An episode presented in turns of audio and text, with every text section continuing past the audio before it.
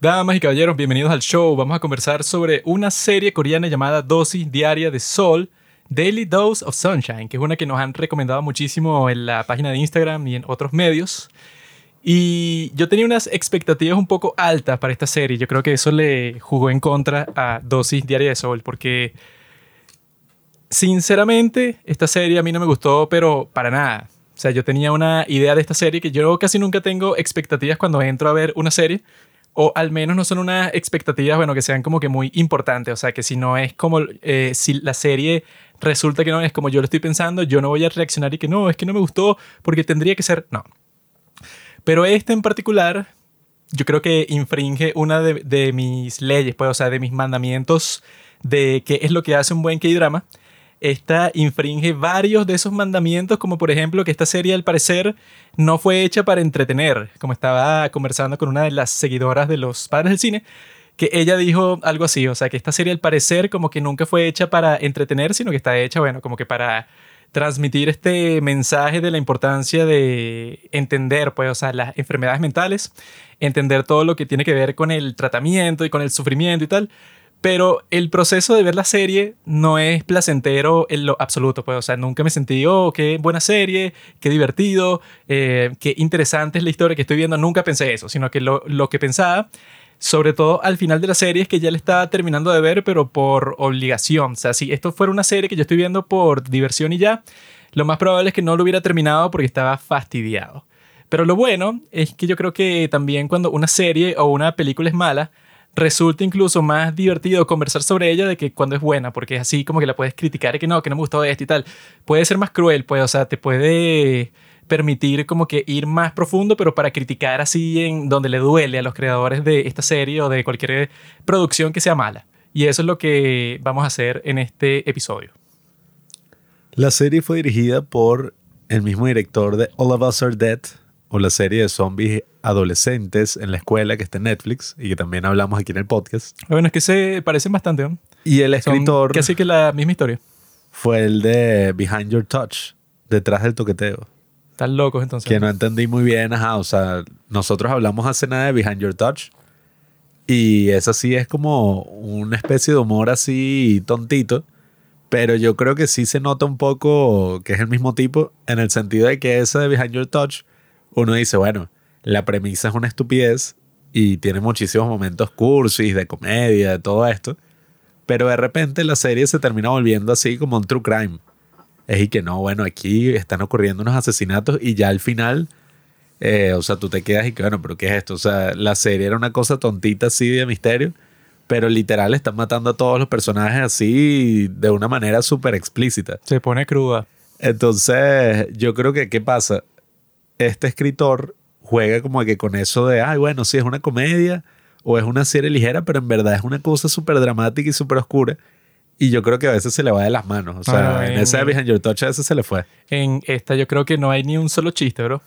Sí, bueno, es que esta no... o sea, a ver, yo en algunos momentos sí me reí, disfruté con algunas cosas puntuales, sobre todo con la relación que no entendí mucho. ¿Será que te gusta el sufrimiento, bro? No, con la del el doctor y la otra enfermera. La enfermera candente, amigo.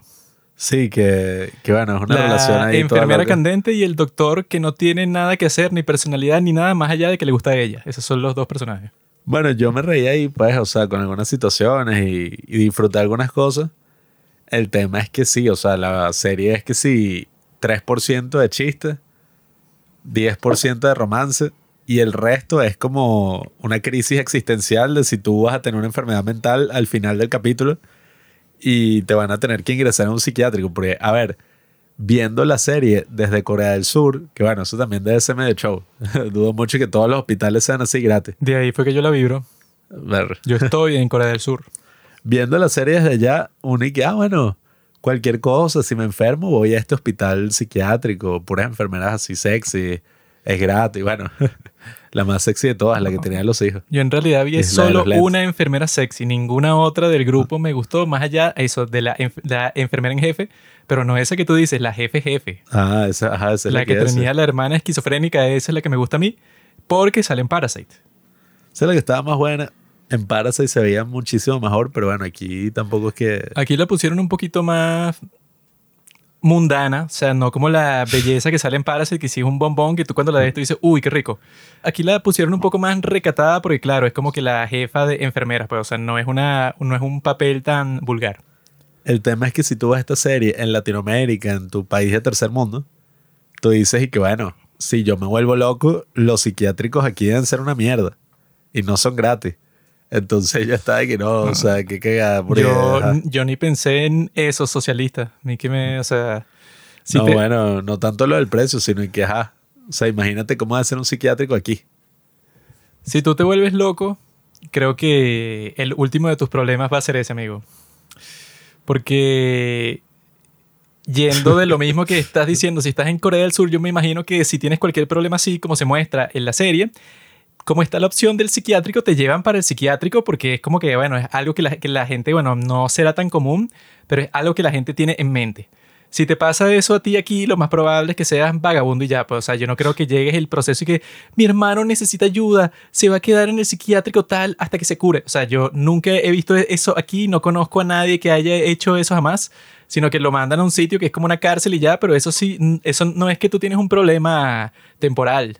Sino que lo que yo he visto que pasa aquí es que te meten ahí para encerrarte y ya, pues, o sea, un sitio en donde están los locos, pero bueno, el tratamiento es que simplemente estás lejos del resto de las personas. Nosotros una vez fuimos a uno. Yo me acuerdo porque mis padres estaban y que no, vamos a ir a ancianatos y orfanatos. Tenían toda esta cuestión cuando nosotros éramos así niños. Y en una de esas, ajá, que fuimos a, una, a un ancianato y todo esto, nos llevaron a un psiquiátrico. y mis papás que no, bueno, nosotros no sabíamos que era eso. Pero bueno, el punto es que fuimos y yo me acuerdo clarito que era como una cosa bien, bien extraña. Pues por el primero el olor a, a pipí, a orina, o sea, era una cosa que bueno, estaba en todo. Pues desde que tú entrabas hasta que te ibas, tú todavía estás eh, como mareado. Y me acuerdo que, nada, o sea, como que habían unos tipos ahí que se veían, o sea, relativamente bien. eh, todos así como con su uniforme, su cosa. Pero me acuerdo que yo quedé como todo perturbado porque había unas tipas, no sé, como de 70 años, que estaba completamente rapada. Una señora, pues, así en silla de ruedas y estaba amarrada como que a la puerta. O sea, la habían amarrado como con una vaina ahí, con un mecate, yo no sé, a una reja. Y la tipa estaba gritando y, "Ah", así, pero, o sea, durante todo el tiempo estuvimos ahí. Y qué mierda. Y la bicha intentando zafarse, pero amarrada, pues así. Y yo dije, no, o sea, qué cagada. Y me acuerdo que yo dije, ay, papá, pero ¿qué es lo que tienen esos señores? Y que no se ven mal. O sea, porque unos estaban tocando, cantando. Y entonces, y que, no, hijo, esos están drogados. Y esos los, drogan para que estén así. Pero ellos no deberían estar afuera. Y yo. O sea, una cosa que tú ves ese hospital con el de esta serie y tú dices, bueno, imagínate aquí todo el show de... Que si ya los coreanos son así de showceros en los estudios y con cualquier cosa que hagan, bueno, tú ves esta serie y es graciosísimo porque, bueno, son enfermeras, o sea, ni siquiera son los doctores. Que, ajá, usualmente las enfermeras son como, bueno, ajá, ponme la vía y tal, y no jodas. Pero aquí en esta es, bueno, o sea, las tipas, es un trabajo de, de todo, pues, o sea, consume toda su vida. Yo ni pensé en eso de cuál sería la alternativa de Venezuela o de Latinoamérica, porque yo no tengo mente de tercermundista como tú. Sino que yo estoy viendo el asunto en sí, pues, o sea, el asunto de la enfermedad. A mí no me importa, bueno, cómo sería aquí, bueno, o sea, si es por eso, cualquier cosa que tú pienses, cómo va a ser en tu país de mierda, tú particularmente que vives en un país terrible. Yo no, yo me proyecto en otro sitio. No, pero hay series en las que sí ves aplica. cualquier serie sobre eso y la transformas aquí, que bueno, Breaking Bad. ¿Cómo sería aquí? Que bueno, aquí todas las pandillas controlan todos los terrenos y toda la gente se mata. O sea, así como que más salvaje que una cosa como Breaking Bad, que ay, mataron un pandillero aquí. No, aquí hay guerra de pandilla, aquí mueren 10 pandilleros diarios, co- como debería ser, así es más divertido.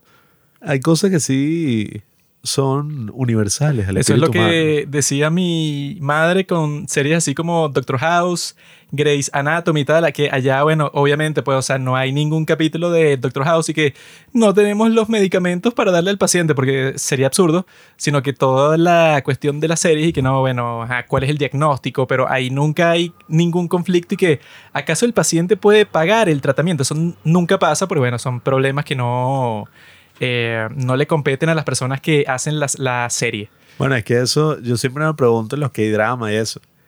Porque yo no sé cómo funciona el sistema de salud allá, o sea, si eso es gratis, si eso es qué, pero los tipos, ajá, o sea, Van como si nada. Supuestamente sí es gratis, pues, o sea, está subsidiado hasta el punto que es que, bueno, a este le tienen que poner un yeso y el yeso si cuesta 300 dólares, tú pagas 20 dólares, pues, o sea, es así, así que como que te ponen a pagar algo, pero para que no sea 100% gratis, pues, así es un subsidio, pero que te paga un gran porcentaje de cualquier cosa que tú pagas. Yo vi que habían hecho como un TikTok así que esto es lo que te manda el gobierno de Japón cuando tienes COVID. Ah, sí. Y era así que sí, no, eh, dos cajas así con botellones de agua. Eran como seis bolsas llenas sí. de comida y snacks y un montón de cosas y que no, para que la pases bien cuando te recuperes y tal. Y que sí, bueno. Sí, Hacen eso porque estás encerrado contra tu voluntad y no, o sea, tú no puedes salir de tu casa y el gobierno te puso ahí casi que casa por cárcel. Entonces, bueno, Bueno, es está que- haciendo lo mínimo que puede hacer. mucha gente en los comentarios. Estados Unidos, ves, ellos no hacen ni el 1% de tal, teniendo más dinero. Pero yo me acuerdo que, ajá, yo vi un análisis de eso hace un tiempo, hace unos años, donde decían que el sistema de salud en estos países, donde es gratis y es así como universal, ¿no? Entre comillas, es porque primero es muchísimo más pequeño que los Estados Unidos, pero además de eso, ellos aplican un pocotón de regulaciones que en Estados Unidos jamás las aceptarían, o sea, los estados. Unas cosas que son y que no, bueno, eh, eso, o sea, se limitan todas estas marcas de alimentos. Solo puedes comprar, no sé, o sea, un límite así, qué sé yo, eh, los refrescos, las gaseosas, todas esas cosas así, como que no las venden o le ponen un impuesto súper alto, ponen un pocotón de lugares así para hacer ejercicio y cosas porque dicen que, bueno, si alguien es gordo, nos está jodiendo todo el sistema, pues. Tú estás pagando por su gordura y por sus problemas de salud, o sea, una vaina que en Estados Unidos, un país todo donde la gente está, no, body shaming, esto, lo otro, no aplicaría unas medidas tan así fuertes. Y al mismo tiempo, el mismo sistema de allá, eh, que está dividido pues por estados y toda esta cosa, jamás aplicaría un sistema así general. Pero bueno, el punto es que me da risa que viendo la- las otras series coreanas donde ajá, no importa lo que hagan estos carajos, esa es toda su vida. Los tipos estudian, juegan videojuegos, lo que sea, y es una broma donde se matan, pues, o sea, literalmente. Y metafóricamente también, que están ahí, bueno, o sea, trabajando todo el día. No, es que mm, yo lo que pensé, pues, o sea, como que viendo la forma en que se toman las cosas aquí en, est- en esta serie, eh, en cuanto tanto al trabajo como a la enfermedad, que los tipos, claro, o sea, como que tienen que relacionar todo con como interpretan cómo pasa todo esto en su sociedad. Entonces no es como que tienes una enfermedad mental y no es tan fácil lidiar con eso, pues la sociedad de Corea del Sur, porque te va mostrando en toda la serie, bueno, que existen como 10.000 estigmas para todo. O sea, como que tú no puedes expresarle a alguien que la estás pasando mal o que tú vas a ir para el psiquiatra o algo, porque claro, pues, o sea, como que tienen todas esas conversaciones a oscuras, pues es así un tabú con respecto al tema de la salud mental porque tienen tabú pues en ese tipo de sociedad conservadora como con 10.000 cosas y bueno, esta es una de las cosas. Pero lo que te ponen ahí es eso, pues, o sea, la, la serie como que tiene un objetivo y el objetivo es que cuando tú veas la serie, bueno, como que te sensibilices con todas las cosas que sufren las personas, bueno, que llegan hasta ese punto que tienen que vivir en un psiquiátrico porque tienen esta enfermedad mental, bueno, sea depresión, bipolar, etcétera, ¿no? O sea, hay como que todo tipo de enfermedades que te va mostrando en esta serie. Pero yo creo que, bueno, que yo lo que pensaba, pues, o sea, cuando la serie iba a comenzar, eso que yo quise el tráiler, que normalmente nosotros tenemos como a 10 personas que por la cuenta de Instagram, siempre cuando sale la nueva serie, nos avisan por ahí, pues, o sea, estas otras personas que son también súper fan de los K-drama, y cuando va a salir cualquier serie, pues, o sea, cuando siempre están por estrenar cada un mes, dos meses, no sé, como seis series, siempre nos llegan así como que, ah, mira, ya vieron esta serie y tal, entonces nos pasan el tráiler que sí por un reel. Y yo cuando vi este, era así que, ah, bueno, se tiene toda la pinta de It's okay to not be okay. Tú ves la cosa, ¿no? Están en un hospital mental y el tráiler como que te daba a entender que, ah, bueno, están en el hospital mental, pero no es una cuestión así como Doctor House, pues, o sea, no va a ser algo súper serio en donde tú vas a ver, no, o sea, co- como que los casos eh, crudos, pues, o sea, como que la salud mental eh, real, o sea, no te implicaba que iba a ser una serie tan de médicos así, sino que iba a ser un K-drama, bueno, en donde ese es el contexto, pero tampoco es que se va a concentrar para profundizar tanto ahí. Claro, que sería más bien sobre, no sé, la vida amorosa de la protagonista o cómo, bueno, que parte del K-drama sí trató de cómo ser enfermera afecta su vida personal. Pero con el tráiler y todos los otros K-dramas que hemos visto, uno asumía que iba a ser algo así más ligero, pues, o sea, una cosa más como que, ay, bueno, eh, aprendiendo a lidiar con las enfermedades mentales y tal. No, una vaina que... Yo supuse que se lo iban a tomar más a juego, como que, ah, mira, no sé, o sea, vas a ver qué es lo que se siente tener una enfermedad mental, o sea, te lo voy a ilustrar con la cinematografía de la serie, pero que no va a ser tan crudo como si te lo muestran, pues, o sea, que es así que por ejemplo, el tipo ese que le estaba pasando muy mal en su trabajo y que bueno, que te lo van a mostrar varias veces, pues ese tipo de ejemplo así, te lo muestras que él siente como si se estuviera ahogando, entonces como que la oficina se llena de agua y eso es para que tú entiendas que el tipo está entrando en pánico, pues, o sea, es como si se estuviera ahogando, que eso te lo pone así, hay como que una escena al final que no sé cómo la hicieron porque se ve súper cool, así que el tipo está en el baño y el baño se llenó completo de agua 100% así y entonces el tipo está flotando y solo está como que la luz del baño y el resto del espacio está oscuro y se ve como si fuera que si el fondo del Mario, what? Yo vi que supuestamente sí construyeron el set para que se llenara completamente de agua y el actor este que tenía como ansiedad en el trabajo y por eso renunció, el que es amigo de, de la principal, pues de la protagonista él como que primero todos y que, ay, ¿qué vamos a hacer? Porque grabar una escena así bajo el agua es arriesgado. Y resulta que el tipo es que es nadador profesional, o sea, tiene hasta una certificación de salvavidas. Ay, sí. Entonces fue como que, no, vale, sí, o sea, no hay problema, vamos a hacerlo. Y literalmente construyeron un set que se inunda completamente hasta arriba. Y el tipo, eso, pues, como es nadador y, y toda la cosa, hizo todas sus mismas escenas. Entonces, lo que estamos viendo ahí sí fue tal cual así. Yo creí que iba a hacer eso, pero en el estilo de It's Okay to Not Be Okay, que te lo ponían, pero como que más chistoso, pues, o sea, es para que tú veas el lado. Tú te puedes perturbar por el hecho de que, ah, bueno, ah, tienes la enfermedad mental y tienes la percepción toda alterada. Ellos ven unas cuestiones que no están sea, así que eso, el delirio que sufren ven todas estas cuestiones que no están pasando como, bueno, muy real y eso es lo que los atormenta, ¿no? Pero en It's Okay, Not Be Okay jugaban un poco con eso para que tú te rieras también un poco en el proceso para que no fuera como que tan triste, pues, o sea, tan crudo como si me imagino que será en la vida real, bueno, que no puedes hacer como que muchos chistes sobre eso, como que para aligerar la situación de una persona que está pasando, no sé, como que está alucinando un montón de cosas que no están pasando y eso lo atormenta, ¿no? Eso casi que no lo puedes hacer en la vida real porque es como que la persona puede estar sufriendo mucho eh, por esa enfermedad mental, ¿no? Pero en la serie, normalmente, cuando te tratan de mostrar cualquier cosa así, es porque, bueno, también tiene que ser un poco entretenido. Te pueden dar un mensaje sobre que la salud mental es importante y por eso te tienes que tomar en serio cuando una persona dice que tiene una enfermedad mental, porque implica todas estas cosas, ¿no?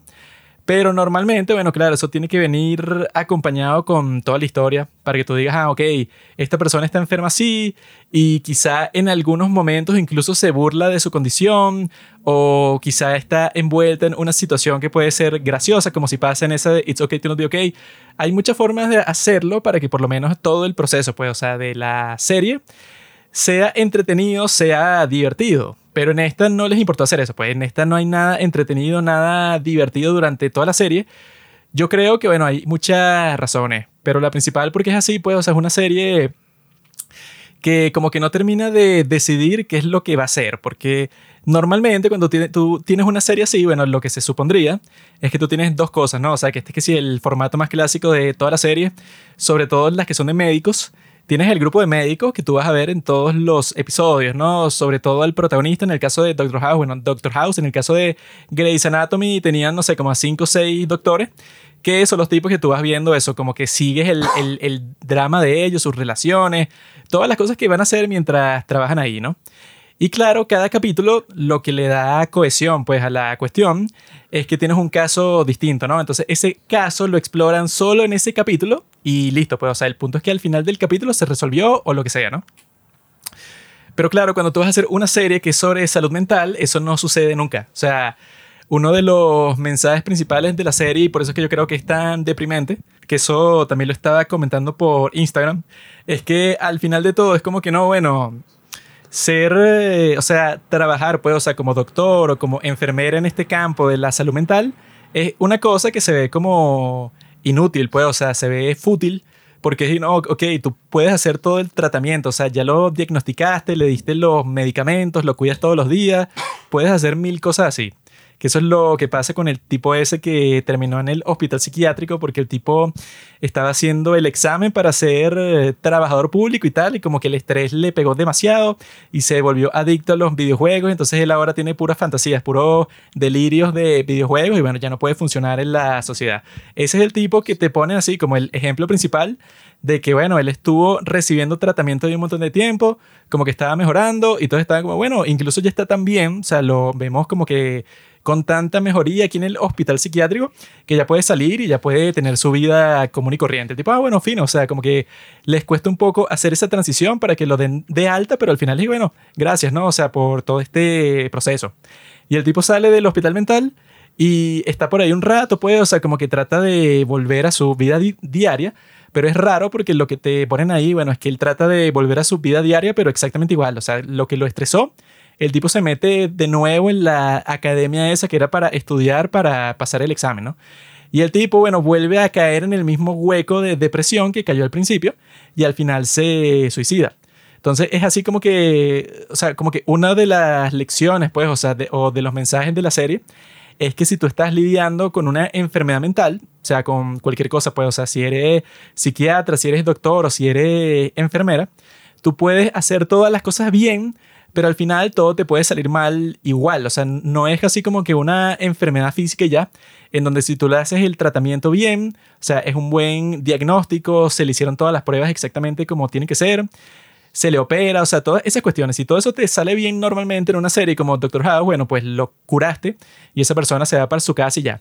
Pero el problema que tiene esta serie es que como, como las enfermedades mentales no funcionan así, sino que tú le puedes hacer todo el tratamiento, bueno, y capaz mejora muchísimo, quizá mejora por un tiempo y después empeora. Y, o sea, es así como que totalmente incierto. Pues, o sea, como que los mecanismos que se tienen en el día de hoy para tratar todo eso no funcionan como funcionan para las enfermedades físicas ya. Entonces eso, bueno, que es una realidad, no funciona para la serie porque entonces si tu estructura narrativa es y que, ah, bueno, cada capítulo es un nuevo caso, pues no importa porque al final de, de la serie nadie se ha curado. Entonces no hay ningún enfoque sino que eso, pues yo creo que los tipos que hicieron la serie incluso se dieron cuenta de eso en algún momento y trataron como que de compensar un poco, pero cuando tú ves la cosa, bueno, que el personaje principal no es como que muy entretenido y ninguno de los otros personajes por sí solo, como que hay mucho que sacarle, pues, o sea, no es como la abogada Wu, por ejemplo, que ella en particular toda la serie es de ella ya. O sea, como que no hay necesidad casi que de ningún otro personaje. Pero en esta serie es que no, bueno, van de un lado a otro mostrándote como mil historias al mismo tiempo. Porque no pueden hacer, pues, o sea, lo que hacen en cualquier otra serie de doctores que al final del capítulo es que, bueno, te, te dan como que una lección y que no, el paciente se curó y eso te sirve porque claro, el tipo aprendió algo importante sobre sí mismo, o eso pues, o sea, no hay ninguna satisfacción así, sino que esta serie es pura insatisfacción, quizá medio aprendes algo, pero expresa bien, pues, o sea, la frustración de los personajes. Pero yo creo que eso no funciona bien para uno como espectador que la está viendo y que, ah, mira, me sentí tan frustrado como los personajes de la serie. Bueno, no es muy satisfactorio. El título de la serie debería ser It's Not Okay to Be Okay. Porque mientras yo la estaba viendo, cada episodio ya estaba. O sea, imagínate, me pasa algo y entonces puedo caer en una enfermedad así, mira como el mundo se me vendría abajo. Entonces, yo creo que la serie en general, que además estuvo basada en un webtoon cuya escritora fue enfermera y basó todo el webtoon en sus experiencias laborales, yo creo que la serie, o sea, sí tenía un buen concepto y de que todo ese tema de las enfermedades mentales y cómo las trabajaron, o sea, está muy bien. El problema es que la protagonista es aburrida no sé si, bueno, en el webtoon supuestamente que son animales así antropomórficos, pues, o sea, no sé que si la protagonista es así aburrida, pero en el caso de esta serie, o sea, sí, la es protagonista... como Zootopia, ¿what? Sí, sí, es una cosa así. ¿Y por qué no lo hicieron así? Suena más divertido. Ah, como Bojack Horseman. bueno, no sé, yo no he visto nada, bueno, nunca he visto nada animado así de Corea. Seguro eso medio mierda. Porque creo que, bueno, yo vi que las que tienen así- tiene un nombre que mangua. No es, ma- no es manja, manga, sino manhua. Pero películas animadas de Corea, no sé. Pero bueno, nada, el punto es que la protagonista, más allá de toda esta subtrama de que ella cae en depresión y toda esta cosa, no tiene como una vida muy interesante que digamos, pues, o sea, su característica principal es que es muy amable y por ser tan amable le afectan más las cosas que vive en este psiquiátrico, pero bueno, ella como que no tiene un reto o, un drama interno así tan grande. Incluso que los otros personajes, pues, o sea, que la otra tiene un problema con la mamá, eh, el amigo de ella está sufriendo de ataques de pánico y tuvo como que toda una experiencia en el trabajo que por eso lo abandonó y está trabajando en la pollera de sus padres. O sea, Eso es raro, porque yo todos creo están que viviendo una cosa así mucho más complicada que la vida de ella. su amigo, yo creo que su historia está mucho más interesante que la de ella, porque no es desde la perspectiva de él, porque eso se salió del trabajo por el estrés y está en la pollera con sus padres y le da el síndrome de pánico ese que el tipo, bueno, yo no entiendo qué es lo que le pasa, pero le da así como que un colapso mental así, pues, o sea, ese personaje está mucho más fino y ese al final como que, ah, mira, aprendí pues así como que a lidiar con esto, ese eh, proceso que él vive está mucho más interesante que el de ella. No, aunque bueno, también si la serie fuera de él, no sé cuál sería el, el concepto de la serie, que la pollera. Todos los clientes que la pollera y cada episodio, o sea, No, yo o sea creo que, que- lo de la- las enfermedades mentales, coño, daba para mucho, pero el, la Simplemente protagonista que no, lo pues. pongan a él como enfermero y ya. Sí, bueno, no. Bueno, el tipo es enfermero y se estresó tanto en su trabajo de enfermero psiquiátrico y tal que se fue a la pollera. Y entonces lo van a buscar y que no, ah, vuelve con nosotros, que tú eres muy buen enfermero y tal. O sea, comienzas con eso, que fue lo que hicieron con ella al final, que dije, no, es que tú eres muy buena y no importa si fuiste para el hospital psiquiátrico, bueno, vuelve. Pero tarda muchísimo tiempo en que ella le dé esa crisis, porque eso le da como en el capítulo 7. Sí, es que te ponen toda esta subtrama de el tipo este que la llama mediadora y está obsesionado ahí con el juego como LOL, o no sé, World of Warcraft, una cosa así. A mí me pasó una cosa así también. Se va a hacer el futuro de Juanqui. Si sigue así, él a veces se pone con eso. No distingue la realidad del videojuego. Pero Saca una espada así que, maldito, ¿qué haces aquí? Que, no, pe- esto no es real. Y, claro que sí. ¿Qué haces en mi reino? El tipo, o sea, te ponen toda esta subtrama que es súper triste, pues. O sea, mi mamá, ella ahora ve que hay dramas, ¿no? Desde hace como unos años, porque nosotros la metimos en toda esta adicción. Y entonces mi mamá ve hasta muchos más que drama que nosotros, porque además los como que los adelanta y los ve en las mañanas. Y entonces cuando ella vio este, vio ese episodio donde este tipo fallece, y mi mamá y que no, qué horrible, o sea, muy fea la serie, muy fuerte, o sea, muy triste. O sea, mi mamá estaba, o sea, verdaderamente perturbada. Y no sé, o sea, yo pienso que eso no está mal en sí. El problema es que siendo un K-drama, es como raro que te lo planteen como toda esta serie tradicional de amor y comedia y amistad. Cuando si te pones a ver el estilo, tiene hasta mucho más que ver con Mass Girl. Tú ves el, la intro y la cancioncita es muy parecida y como que te toca todos estos temas así oscuros y cuando te toca esos temas, tiene hasta un estilo cinematográfico parecido, pues cuando ves que sí, te muestran la vida de este tipo del trabajo, que lo usaron en el trabajo y el tipo, bueno, o sea, lo llevaron al límite. Eso parece sacado de un episodio de Más Girl, o sea, toda esa presentación del tipo y la cinematografía así, como todo avanza. Entonces eso, hay como una, una mezcla de estilos que yo creo que no terminó de cuajar bien, sobre todo por eso que digo del personaje principal de Dawn. Sin embargo, o sea, mi experiencia, pues viendo cada episodio, eh, yo creo que las historias, pues, o sea, al menos la- las primeras, ya al final como que no eran tan interesantes, pero todo, antes de que la tipa cayera en depresión, oye, las historias a mí me, me dejaban como entre conmovido, asustado, turbado, o sea, yo estaba como erro. O sea, la, la tipa esta que, que estaba adicta al trabajo y empezó a tener que sí, Alzheimer y a olvidarse de todo. Y eso como lo, lo juntaron con la... animal. No, no, pero es que era Alzheimer. Pues dice, no, ese es una... Estás teniendo los mismos síntomas del Alzheimer, pero joven. O sea, que es lo que le dice la doctora. Y la tipa Yo lo que escuché es que tiene demencia así como que anticipada, pero Alzheimer no es eso. Alzheimer es que no, o sea, no recuerdas nada. Bueno, yo creo que era algo así, o sea, o demencia senil o Alzheimer, pero era que la Creo que tipa le, se le... ponen ese nombre y que demencia de juventud, una cosa así rara. Bueno, yo lo que recuerdo es eso, como que lo mismo que viven los viejos, bueno, a ti te está pasando ahorita por el estrés y estás olvidando todo, pues, o sea, te olvidas de tu hija, te olvidas de todo, pues, o sea, es como si estás en un limbo. Entonces ese episodio fue también muy interesante porque la enfermera se da cuenta de que ella misma está por la siguiendo ese camino. Y, y tiene como todas estas lecciones que, que son importantes. Pues, Es que, o sea, que ese es el único capítulo de todos que yo creo que funciona. Porque lo fino de ese es que, bueno, es que sí tiene una estructura. Los otros no tienen estructura, sino que saltan de un lado a otro porque saben que lo que te está mostrando no es muy entretenido. O sea, como que yo veo una inseguridad en la forma en que hacen esta serie.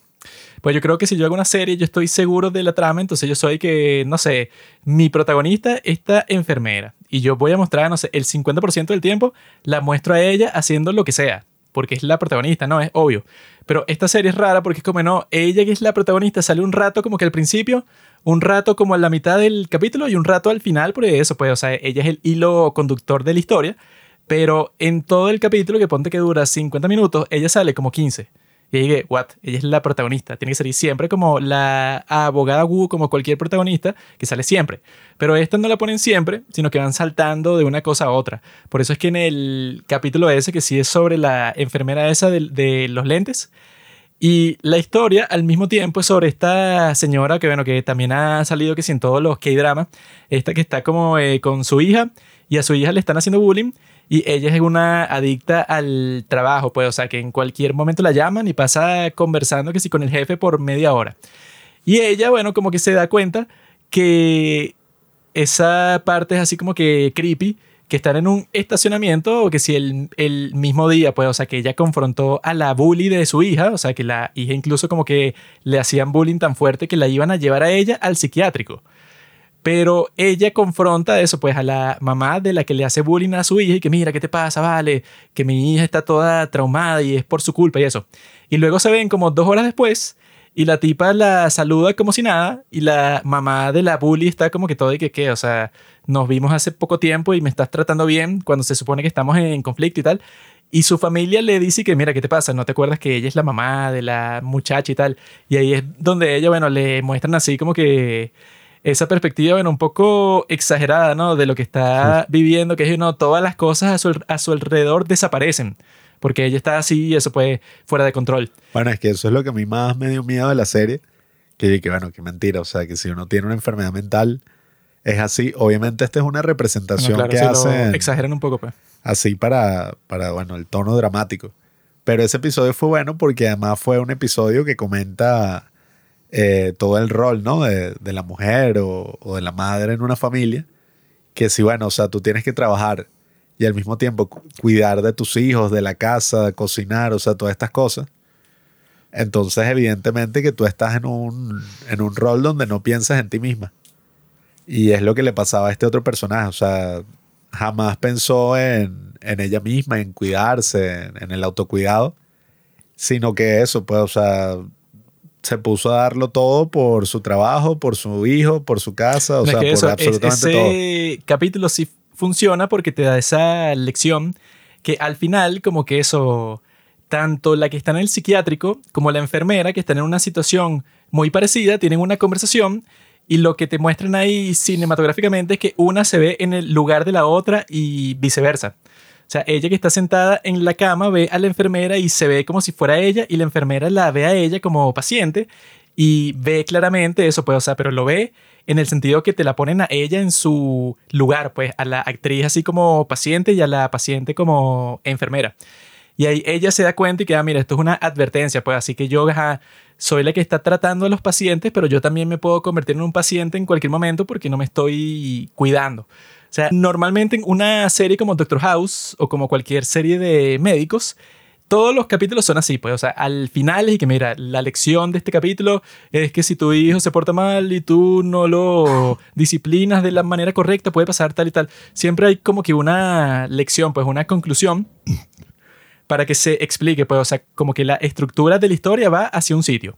Pero yo creo que ese es el problema con esta serie, que ese es el único caso en donde funciona así, porque de resto, con el muchacho ese que se suicida, bueno, obviamente que ahí no hay ninguna lección sino es que todo el mundo está frustrado porque es como que una cuestión inexplicable, así que supuestamente si él ya le dieron de alta, como que su condición simplemente no tenía cura y ya. Bueno. Pero como son coreanos, cuando pasa eso, no es que simplemente no tiene cura y ya, sino que todo el mundo se culpa. Entonces que si el médico que le dio de alta llega a los padres del muchacho ese que, ¿por qué le diste de alta? Esto es tu culpa. Cuando hace dos días los tipos les estaban dando las gracias y coño, por fin voy a tener a mi hijo en casa. Es- o sea, como que cuando él se muere, entran en depresión como 10 personas porque los coreanos son así, pues tienen esa percepción de que cualquier cosa que pasa tiene que ser culpa de alguien. Aunque yo creo que la lección de ese episodio, o sea, bueno, son dos lecciones. Al menos de, lo que hizo este, este tipo, pues el nerd así, que está disociado de la realidad. Yo creo que hay un tema de que, oye, cuando tú limitas todas tus posibilidades a una sola cosa, que no depende ni siquiera de ti, o sea, es demasiado difícil y, y bueno, es lo que le dijo el papá desde un principio, mira, ahí tú vas a terminar dedicando todos tus años y eso es una cosa adictiva donde cada vez parece que estás más cerca, pero ajá, o sea, es muy poco probable que lo logres. Si tú cercas como todas tus posibilidades y ves toda tu vida basada en eso y ya, es muy fácil que, bueno, o sea, tú pierdas la, la razón, pues, o sea, te vuelvas loco porque lo único que él consiguió fuera de eso fue el cyber que quedaba al lado y este videojuego. Y ahí pudo abstraerse de este otro mundo que- tan limitado. Pero para mí fue, por una parte, la gran tragedia de estar así, pues, o sea, de estar en una situación donde tú mismo limitas todo Es que hacia eso, un solo resultado. Técnicamente la- no lo hace él, o sea, sino que la sociedad lo empuja a él a No, eso. pero Porque ya yo creo que, bueno, yo creo que el, el hecho de que él haga eso y cuando salga, o sea, el- la misma del hospital, pues, o sea, no le dan, incluso con el del trabajo, ¿sabes? Que no le dan como ningún tip y que, mira, denúncielo. Si habla de eso de la sociedad, o sea, de la sociedad coreana, Es que eso puede, o sea, como, como que esas lecciones que existen para los otros casos no son lecciones para la persona, sino de la sociedad, que la sociedad es así porque el tipo, la excusa que da para seguir eh, haciendo lo del examen es que, bueno, es que si no hago eso no tengo chance de ningún otro trabajo, si no es cajero o mesonero, porque en Corea como que todo se mide así, pero absoluto, pues, o sea, si no entraste en la mejor universidad, te jodiste. Si no hiciste este examen bien, bueno, está fuera, o sea, como que la sociedad misma, como la conciben ellos, te fuerzan a que todo es súper estricto. Entonces, cuando llegas al trabajo, tu jefe es como que el dios, pues entonces tú no lo puedes cuestionar. Por eso es que al final el muchacho este, pues el que tenía el síndrome de pánico y tal, se enfrenta a su jefe, pero que si de la, la manera más sutil y leve posible, y te lo ponen como si el tipo es que si el Che Guevara, pues, o sea, el revolucionario, porque le dijo a su jefe que no iba a trabajar más de las 5 de la tarde.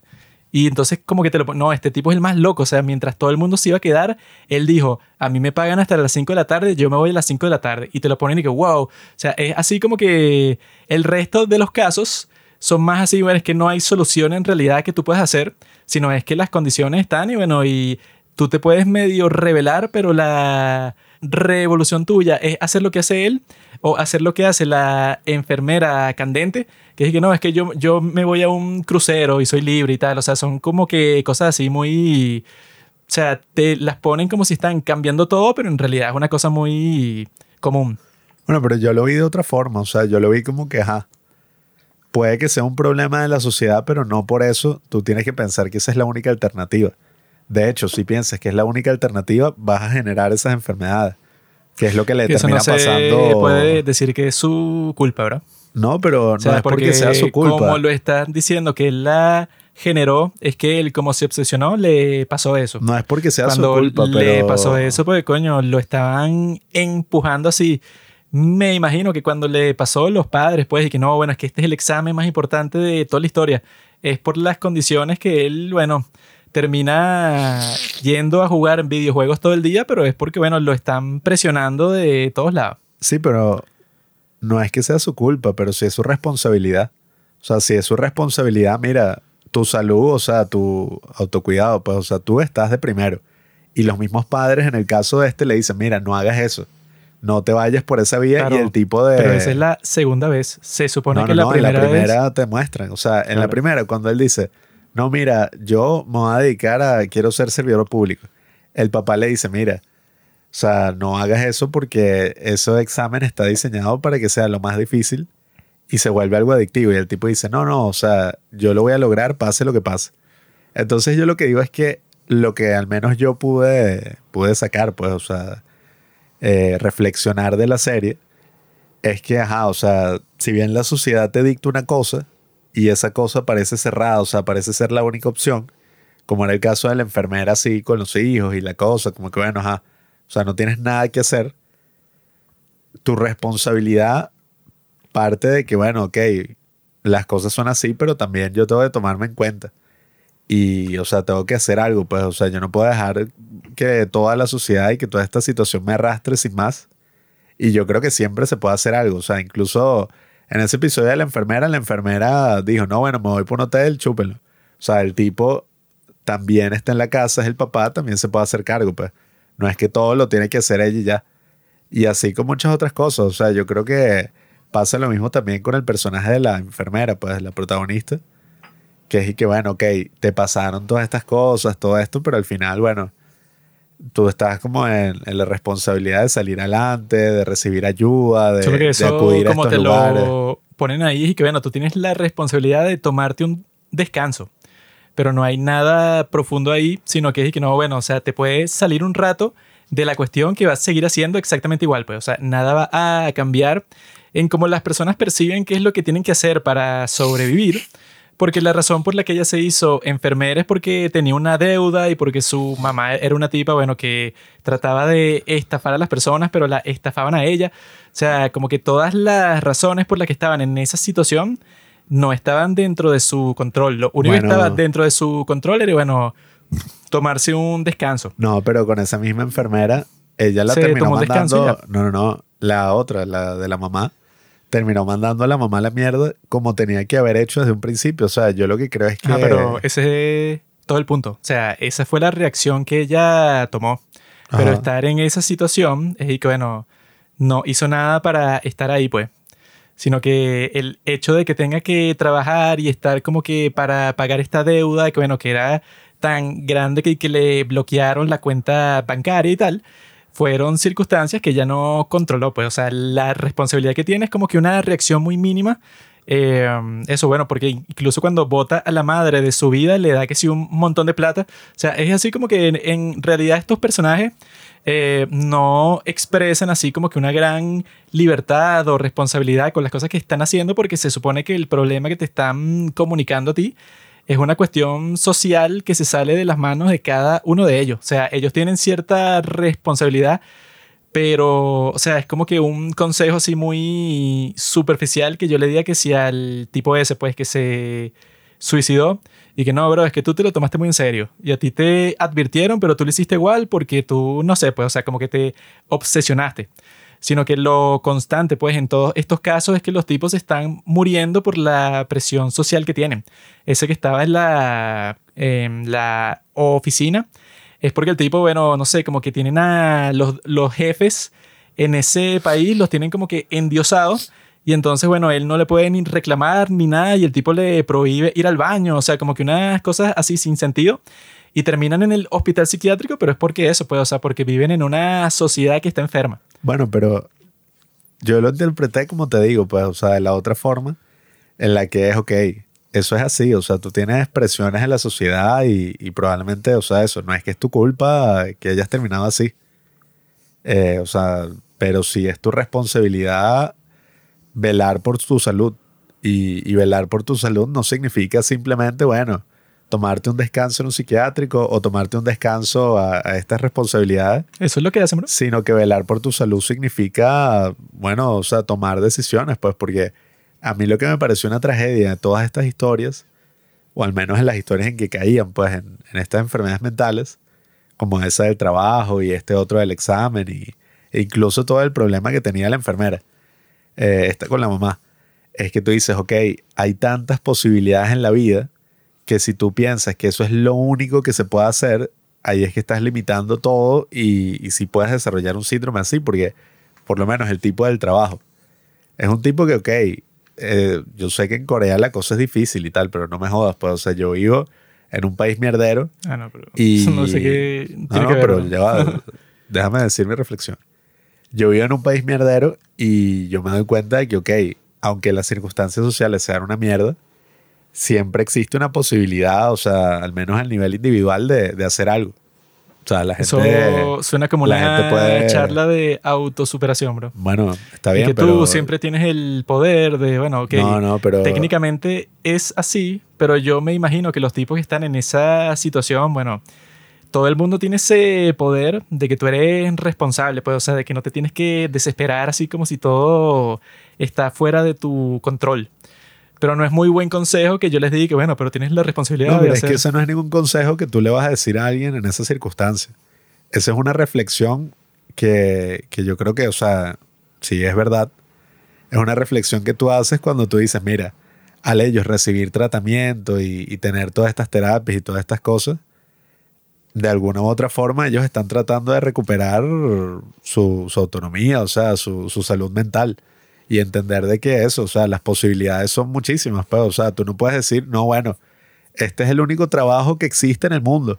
Por eso yo me voy a calar todos los abusos hasta, bueno, suicidarme. O sea, a mí no me importa No, cuando eso tú es lo que- literalmente no tienes a una familia que mantener, no tienes como, no sé, una presión así en el caso de este tipo. O en el caso del otro que, o sea, a ver, yo entiendo, la sociedad está jodida, hay muchos problemas y todo eso.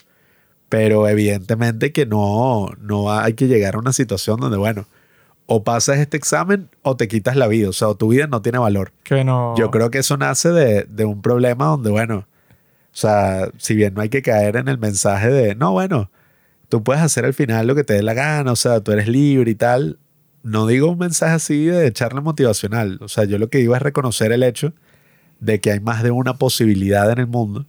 Y si por lo menos, o sea, tú tienes ese escenario del, del carajo del examen, mira, yo creo que serviría tener como otra perspectiva o, otro paradigma en el que dices, bueno, ok, no quedaste en eso que querías, pero la vida es tan amplia y, y en verdad, o sea, yo sí creo que es así.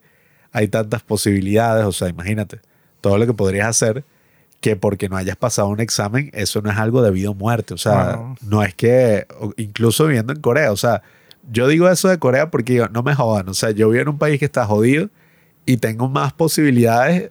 eh, o sea, sí, pues, o sea, entonces no me jodas que en ese país, como es difícil conseguir trabajo, la única forma de, o sea, la lo que te separa de la muerte es pasar un puto examen. O sea, no me jodas. O sea, yo creo que eso ocurre, pero cuando tú lo ves así, pues, o sea, cuando tú piensas como que no, mira, Que bueno, sí, es la única si posibilidad de esa fuera vida. la perspectiva de ellos, de esta serie, ok.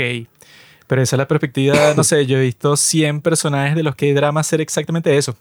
Entonces, no es que este personaje, ¿por qué no pensó que hay otras posibilidades para su vida? Obviamente. O sea, me imagino que ese, ese punto se lo puedes decir a cualquier persona. Y es verdad, ¿no? o sea, que tú al final sí tienes el control de tu vida, la responsabilidad y tal y tal y tal. Pero claramente no funciona. O sea, si esa fuera la percepción, bueno, es fácil.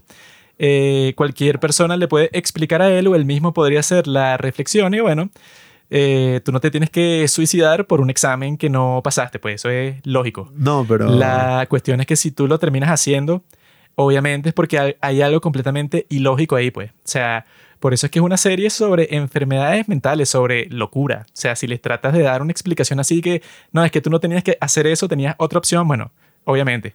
Pero el punto es que no todas las personas, o sea, que eso no es así como en... Tienes cierta verdad cuando te ponen como eso del Joker, pues lo de Killing Joke. Que es que supuestamente, bueno, cualquier persona está a un paso de la locura. Si tiene un mal día así, pero feo, si se muere una persona importante para ti y te despiden y tal, puede ser que te vuelvas loco. Pero yo creo que, ah, bueno, eso en realidad no, no aplica para todas las personas. Pues, o sea, hay personas que les puede pasar un montón de cuestiones, pero terribles, y resisten y no se vuelven locas y tal, y no es porque, ay, porque son unas personas súper virtuosas, sino simplemente, bueno, no sé, pues, o sea, no son como que, ¿cuál es la palabra así? Tan susceptibles a que te pase eso. Claro, pero es que- esos consejos tuyos, bro, di que bueno, No, ajá, pero es que, que- tú tienes así como que no, cierto poder y el examen no es el fin del mundo. Bueno, obviamente. No, eso, pero ya va, ya eso va. es una reflexión que tú puedes hacer en frío. Pero claro, este muchacho o el del síndrome del pánico o el de tal y tal y tal, bueno, es bueno que ellos tengan esas técnicas que les, les enseñan en el psiquiátrico y tal, que les dicen y que bueno, hay cosas que tú controlas concéntrate en esas cosas y todo lo demás, bueno, eso, lamentablemente si tienes mala suerte, eh, en el caso del muchacho ese, pues, o sea, que casi pasó el examen como dos veces, que sí, no sé, por medio punto y no pudo, y que bueno, hay cosas que se salen de tus manos, pero las cosas que tú controlas, bueno, fino. O sea, eso es como que lo básico que tú puedes hacer, pero yo creo que la parte que te está faltando ahí es que, bueno, muchos de estos personajes, bueno, si te pega una enfermedad mental, sea depresión, o sea bipolar, o sea tal o tal o tal, se supone que ahí tú no estás en tus cabales, o sea, no estás pensando en qué es lo más lógico, no estás reflexionando que ese examen no es el fin del mundo, no, o sea, si en realidad él llegó hasta el punto de quedar en un psiquiátrico, pues estaba alucinando los personajes de los videojuegos no es un tipo con que puedas tener esa conversación así, pues el tipo, eh, um, eso, habrá llegado a un estado de desesperación que muy pocas personas conocen, porque eso, para terminar en un psiquiátrico así, debe tener, eso, pues un diagnóstico súper grave. Entonces ya en ese caso no es tanto como que, no, bro, ¿por qué no te das cuenta? Bueno, no se da cuenta, pues no puede darse cuenta. bueno, pero es esa que es la precisamente- tragedia de su personaje, no puede. Precisamente, eso no es ningún consejo a alguien que tiene una enfermedad mental, ni ningún consejo de superación, Entonces ni no nada sirve, así. porque Lo todos que estos es, les pasa es una esto reflexión- enfermedades mentales, bro. No, no, no. Lo que es una reflexión de por qué, eh, o sea, estas personas terminaron llegando hasta esos extremos, pues, o sea, o al menos de qué fue algo que contribuyó a eso. Que no Porque pienso que yo- sea tan racional así, que tú terminaste ahí porque no lo bueno, pensaste pero así, es que- sino que ya tú debes estar predispuesto en cierto sentido. Eso que si lo del síndrome de pánico, dudo mucho que se deba 100% a un trauma o una situación así, sino que tú ya en cierto sentido estás predispuesto a eso y bueno, y caes ahí, pues. Es que yo, o sea, yo lo que digo es, yo no soy experto en la salud mental, ni en psicología, ni nada de eso. Pero si hacemos la equivalencia con la salud mental y la salud física, obviamente que si una persona tiene malos hábitos y no sé, o sea, comes terriblemente y desarrollas un diabetes, No, pero eh, ya va, no, no, funciona así, bro. desarrollas una enfermedad, obviamente que existen predisposiciones genéticas y cosas así, pero yo sí considero que si hay cosas que tú haces así, o sea, repentinamente, repetidamente, hábitos, o ni siquiera, o sea, una situación bien traumática, cualquier persona, o sea, sí podría, o sea, tener eh, alguna enfermedad mental, pero no tiene que llegar al extremo de, no sé, o sea, las cosas que te muestra esta serie, como son la esquizofrenia, como son todo eso, pero oye, ansiedad, eh, momentos de shock, momentos de trauma, o sea, cosas así, eso es algo muy cotidiano. Y eso es algo que, que cualquier persona le puede pasar independientemente de su predisposición genética. O sea, yo he visto casos de personas que eso, pues, o sea, nunca tenían nada, pero por una situación traumática eh, terminaron eso, pues, o sea, en un estado de shock momentáneo. es- Necesitaron tener acceso a ayuda psicológica, pues, o sea, que eso fue otra cosa interesante que te muestra en, el, en el- la situación, pues, en la trama de este personaje de Nerd, que es lo que ocurre con los suicidios, ¿no? Que te muestran como, bueno, al ocurrir un caso así, existe como 5 a 10 personas que se ven afectados por, por ese caso y pueden caer también en una depresión, pueden caer en un estado así súper fuerte, porque esa es una situación bien jodida, pues, o sea, que una persona, que un ser querido se quite su propia vida, obviamente que eso es algo que te lleva a replantearte muchas cosas, pues, o sea, depende eso- del caso, ¿no? Pero Eso se ve muy claro con el caso de la protagonista, que ella debe saber todas esas cosas obvias, que, que, bueno, que esto no es el fin del mundo, que te puedes superar, que tal y tal y tal, pero ella, que bueno, que está entrenada, pues, o sea, para reaccionar a todos estos casos psiquiátricos, de todas maneras le pega la depresión y se tiene que meter en un psiquiátrico para poder, eso, lidiar con lo que le está pasando y le da la cosa esa de la amnesia cuando ella no tenía ningún mal hábito ni nada, pues, o sea, simplemente tuvo como que la sensibilidad de que le cayó muy pesado este caso y ya. O sea, Claro, ella, pero ahí, mm, o sea, en que, ese que caso- le podemos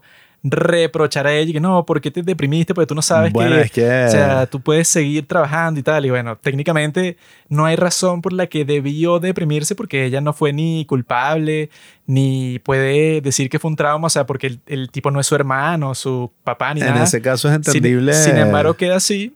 O sea, como que El caso de ella, yo creo que todos están en el mismo barco, pues. O sea, que es que, bueno, tampoco es que no, es que tú eh, como que no comprendiste que, que te puedes salir de ese examen, o como dice el tipo, bueno, que se salió del trabajo y así al haberse salido del trabajo le daban los ataques de pánico igual cuando se supone que la razón por la del ataque, bueno, ya no está, pues. Ya la presión de tu trabajo así como, creo que era como que banquero, una cosa así, ya tú no eres banquero, pero sigues sufriendo esos ataques de ansiedad sin razón.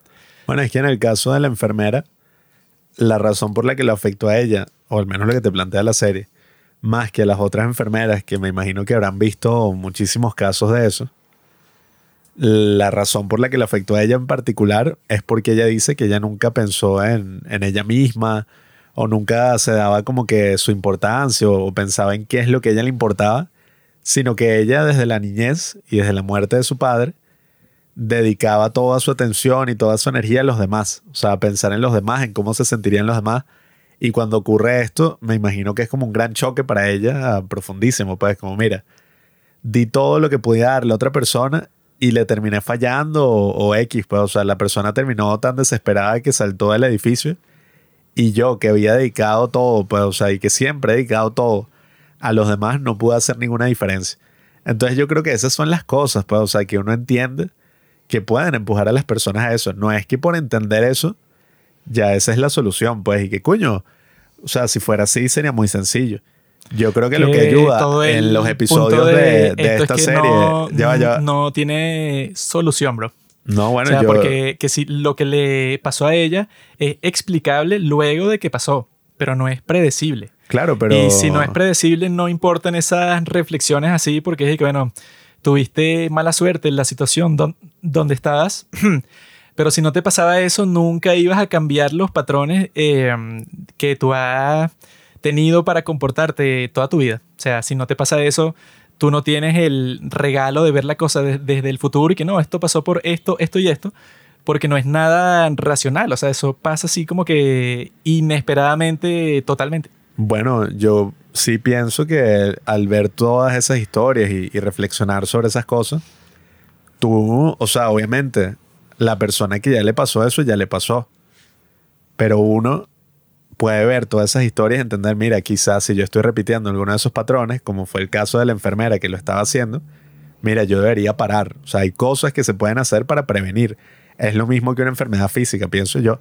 Para nada. O sea, yo, ya va, ya va, eh, pero... Totalmente distinto, bro. Ok, pero es que no estoy hablando de todo, no estoy hablando en general. O sea, estoy hablando muy específicamente de, que cuando tú ves que una... De que cuando tú ves que una persona está haciendo, coño, siguiendo un hábito, o sea, que le está haciendo daño, y tú reconoces ese mismo hábito en ti, tú puedes decir, coño, o sea, yo tengo que hacer algo porque si no voy a terminar ahí. Y pues". eso funciona en, el caso de la enfermera. Por eso es que dije que es el único que funciona. No, no, porque es que yo estoy hablando de la vida real. O sea, yo estoy diciendo, esa reflexión de la serie. Basando en el caso de la enfermera que ve que esta tipa es una paciente, porque es una workaholic, y entonces tú puedes decir, ah, bueno, ahí la razón es clara. Puedes terminar como ella porque tienes el mismo comportamiento. Por eso es que digo que es el único capítulo que funciona porque normalmente las enfermedades mentales no funcionan así. Como te muestran en los otros casos, que es, bueno, ¿qué pudo haber hecho la enfermera para evitar eso, la protagonista? Nada. ¿Qué pudo haber hecho el otro tipo? Es el que se suicida y que no, bueno, haber comprendido toda su existencia y la sociedad y la vida de una forma completamente distinta. No, yo, yo sí creo que podían hacer cosas. No, o sea, porque... o sea, el punto es que cuando tú lo ves en retrospectiva, todo se ve como que muy lógico, pues, o sea, así como, bueno, a ti te pasó esto y eso causó una reacción esta y eso llevó a tal cosa, pero así no funciona en la vida real, pues, o sea, no es como una enfermedad física que cuando te dan el diagnóstico y bueno, te pusiste gordo porque comiste mucho, o sea, es muy simple, pues, o una lógica física que por eso es mucho más fácil ser doctor de una enfermedad así, porque tú simplemente aplicas el tratamiento y funciona ya. Pero técnicamente se supone, o sea, que a este muchacho, pues el que se obsesiona con lo del examen, me imagino que le habrán dicho eso que tú estás diciendo mil veces y que mira, bro, tú te obsesionaste por lo del examen, no hay razón para hacer eso porque más importante eres tú, tienes que aprender, bueno, le, se supone que los tipos tenían como que las sesiones de terapia en grupo y en privado y tal para que le entienda eso, como si le pasó a, a la otra, eso pues a la enfermera que con esas sesiones de terapia se dio cuenta cuál era su problema principal y que, ah, claro, es que yo nunca pienso en mí. Pero eh, yo creo que ese es el punto, pues. O sea, que no es como que, ah, bueno, el, no hay un tratamiento y ya. O sea, bueno, no, no es como cuando en cualquier eh, enfermedad física, que es que, bueno, ¿cuál es el tratamiento de, no sé, de la leucemia? Bueno, tú haces este proceso, este proceso y este proceso va a funcionar, no sé, en el 80% de los casos porque, listo, pues, o sea, es algo eh, que no tiene su propia conciencia contra lo que tú estás luchando, sino son unas células ya. Pero si tú estás luchando contra tu propia mente, no existe casi que ningún protocolo para eh, curar ni la bipolaridad, ni la depresión, ni la esquizofrenia, sino que son cosas que es como, bueno, la tienes y te jodiste, pues, o sea, como que existen ciertos procesos, pero claro, o sea, si tú pudieras entenderlo ya, o sea, como que entender las cosas que tú estás diciendo, si las pudieras comprender y aplicar en el futuro o lo que sea, entonces listo, pues, o sea, como que no existiera el problema en sí, sino que yo podría explicarte eso a ti, porque sería como que una cuestión lógica, pues, ah, ¿por qué reacciones así? O sea, no hay, no hay razón para que tú tengas una fobia, no sé, a los payasos, porque te asustó un payaso a los cinco años, no hay razón porque le tengas miedo a todos los payasos que tú ves, o sea, ya eso pasó. Yo, yo, te puedo explicar eso, pero yo creo que la naturaleza de eso es así, pues, o sea, como que es inexplicable. Por eso es que este sí se pone muy de propaganda, así de mensaje, así que ves qué es lo que te puede pasar a ti. Por eso es que todos tienen que estar muy conscientes de que las personas que tú tienes cerca y que, bueno, está fino el mensaje, pero lo tienes que poner eh, dentro de una estructura. Porque el final incluso que te dicen y que no, bueno, es que en realidad todo el mundo está como que moviéndose en el espectro de lo que es normal. O sea, como que, el final fue un discurso, que eso siempre suelen ser los finales más, más o sea, aburridos. Al final te dicen exactamente cuál es el final de toda la serie. y que eso, y que nuestro objetivo es que, ok, no hay tal cosa como que el normal y ya, sino que tú quizá hoy eres muy normal, mañana no eres tan normal, o sea, como que va variando. Ese es el mensaje directo que te dan. Y no está mal, pero la cuestión es que yo en casi toda la serie no me comunican eso nunca, sino que lo que me comunican es, bueno, o sea, el mensaje de la serie para mí no fue ese, pues, decir que no, sí, hay... Eh, todos en cualquier momento podemos estar cerca. O sea, eso es como que lo que te tratan de comunicar con lo que le pasa a la protagonista. Pero luego te explican que lo que le pasó a ella le pasó por unas características muy particulares de ella, pues, o sea, su personalidad, lo de su papá, lo de su mamá, o sea, cosas muy personales que ella ni se había dado cuenta, pues, o sea, como que unas convulsiones que tenía. Entonces, a mí lo que me comunica es, no, bueno, o sea, en realidad todo este tema, pues, o como que cuando tú tratas de arreglar a una persona que es enferma mental, lo puedes intentar y en algunos casos va, a funcionar y en otros no. Porque eso, pues, o como que te muestra los casos de éxito por un lado y los casos de fracaso por el otro, y la diferencia no es el tratamiento, porque el tratamiento fue el mismo, sino la diferencia es, bueno, si tuviste suerte o no. Porque el primer caso que te muestran, que me pareció chistoso, porque yo creo que en los que hicieron esta serie habrá un tipo que habla español y fue muy graciosito y le puso un nombre de chiste a la primera paciente. Porque la primera paciente se llama Orina. O sea, O-O-H y después, ah, esa es la que se desnuda, ¿no? Y baila. Esa es la tipa la que se desnuda y la protagonista se resbala porque la tipa se hizo pipí en todo el piso. Entonces se resbala en eso y bueno, no sé por qué la culpan de eso. O sea, que eso es lo que también pasa mucho en esta serie que no entiendo. Que a la protagonista, como, no sé, como cuatro veces, es que, no, vale, es que tú sí eres estúpido, ¿por qué le dijiste eso? Tú no sabías que si tú te metes con una persona que tiene esta enfermedad así, va a reaccionar y esto sí suena recho. Hay una, así que es cuando este tipo ese que se enfermó porque lo trataban mal en el trabajo, él le dice que, mira, yo tenía un gato y la pasaba muy bien con mi gatico, porque yo lo cuidaba y así me sentía mejor, porque, bueno, en la oficina era un fastidio, pero cuando yo alimentaba a este gato, como que me sentía bien. Y, ah, ok, ah, mira, ese gato se lo dejé a un amigo. Y, ah, bueno, entonces ella en los próximos días le trae un iPad y el iPad tiene las fotos de su gato como está ahorita y se lo muestra a él. Y el tipo dice que, ¿qué? ¿Alguien le está alimentando a mi gato? Yo creí que ese gato solo comía si estaba yo, entonces yo no sirvo de nada porque eso era lo único útil que yo hacía. Y el tipo se comienza como que a pegar el mismo y lanza la, el iPad al piso y se pone súper violento, ¿no? Y luego le dan como que una charla a ella y entonces tú no sabes que si tuvo un paciente, ya no, bueno. Ella tiene como tres, cuatro cosas que hace así, pero las hace porque, bueno, es como que quiere hacer sentir mejor a los pacientes. Y el grupo, pues, o sea, del psiquiátrico, y que, no, es que lo hiciste todo mal. Así como que cuando esta tipa que le está diciendo y que, no, que tú me robaste. Y la tipa le dice, yo no te robé. Claro que sí. Entonces, cuando ella le dice que no le robó, como que la tipa se vuelve loca, pues, o sea, así como que se pone a gritar y la zarandea y tal. La primera paciente pasó algo parecido que no fue lo que, no, no sé qué fue lo que le dijo, pero le metió una cachetada y tal. Pero es raro, pues, o sea, es como que te muestran esa forma en que se comporta, pues, la sociedad de Corea, que como que todo es culpa de ella, pues. O sea, algo que es como que lógico que tú haces, bueno, si alguien te acusa de que lo robaste, tú le dices que no, y dije, no, pero ¿por qué tú le dices eso? Todo esto es tu culpa. Siempre era la cosa de la culpa. Y eso yo creo que hacía como que más infernal toda la situación de las enfermeras y los médicos y tal, porque no era simplemente que, ah, bueno, pasó una cosa, estamos en un hospital psiquiátrico, me imagino que cada cierto tiempo pasan cosas que no puedo explicar. Cosas así que, estos tipos literalmente están locos. Esto es un sitio donde van las personas que están locas para curarse. Entonces, cuando pasan cosas así que no tienen sentido, bueno, o sea, como que, ¿qué se va a hacer? Hay que controlarlos. Como tenían al tipo ese que era así como el, que venía cuando se estaba poniendo violenta la cosa y como que tranquilizaba pues al paciente. Que era como que el único enfermero hombre de toda la cosa. Y, y, bueno, y ese episodio de la tipa y que no, me robaste, maldita. Ese también estuvo interesante, ¿no? Porque era como que no, que la, la tipa la estafaron creyendo que se había, bueno, había quedado en un trabajo que, bueno, también una estafa, bueno, un poco bestia. Una estafa muy estúpida, no sé ni cómo funcionó y que no, es que quedaste, mándame 3 mil dólares porque no sé. Sí, que no, hay que dame el número de tu tarjeta para registrarte en lo del pago y tal, y que mierda. Entonces, nada, o sea, también fue un poco triste, ¿no? La, la realidad en la que ellos viven, de todas maneras es lo que digo, pues, o sea, aunque es muy triste, coño. O sea, yo sí creo que, que las personas que vienen en la pobreza y, todas esas cosas, no, ¿sabes? No necesariamente tienen que caer en estas cosas o tienen que pasar por estas cosas así. Es que los casos que te muestran son los extremos, porque deben existir 10.000 personas que le pasó eso exactamente igual y dijeron, y bueno, qué mierda, tengo que ver qué hago. Pero ella no le dio chance de eso, sino que, bueno, o sea, terminó en el psiquiátrico. Que, bueno, si la mayoría de las personas eh, reaccionaran así, tendríamos que tener 100.000 psiquiátricos en todas partes, porque, bueno, o sea, el número de personas que se vuelven locas sería mucho más alto.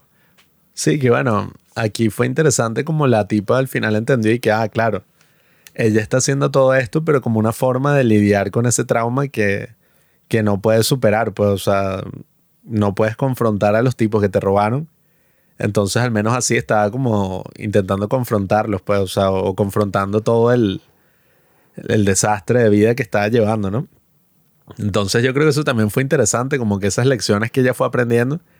Y bueno, nada, o sea, a ver, el drama en general, o sea, más allá de todo ese aspecto, eh, tuvo esta otra historia de amor. Que, bueno, ese personaje era súper raro, el tipo este que también era como cirujano colorectal yo ni siquiera pensé que ese iba a ser un personaje relevante en la serie en un principio. Y que, ah, bueno, este es otro paciente más. Pero resulta que sí, o sea, no solo terminó siendo relevante, sino que terminó siendo el, el principal, o sea, el amor, pues, de la protagonista. Se terminó quedando con ella todo. Y no sé, o sea, ese personaje siempre fue raro para el carajo.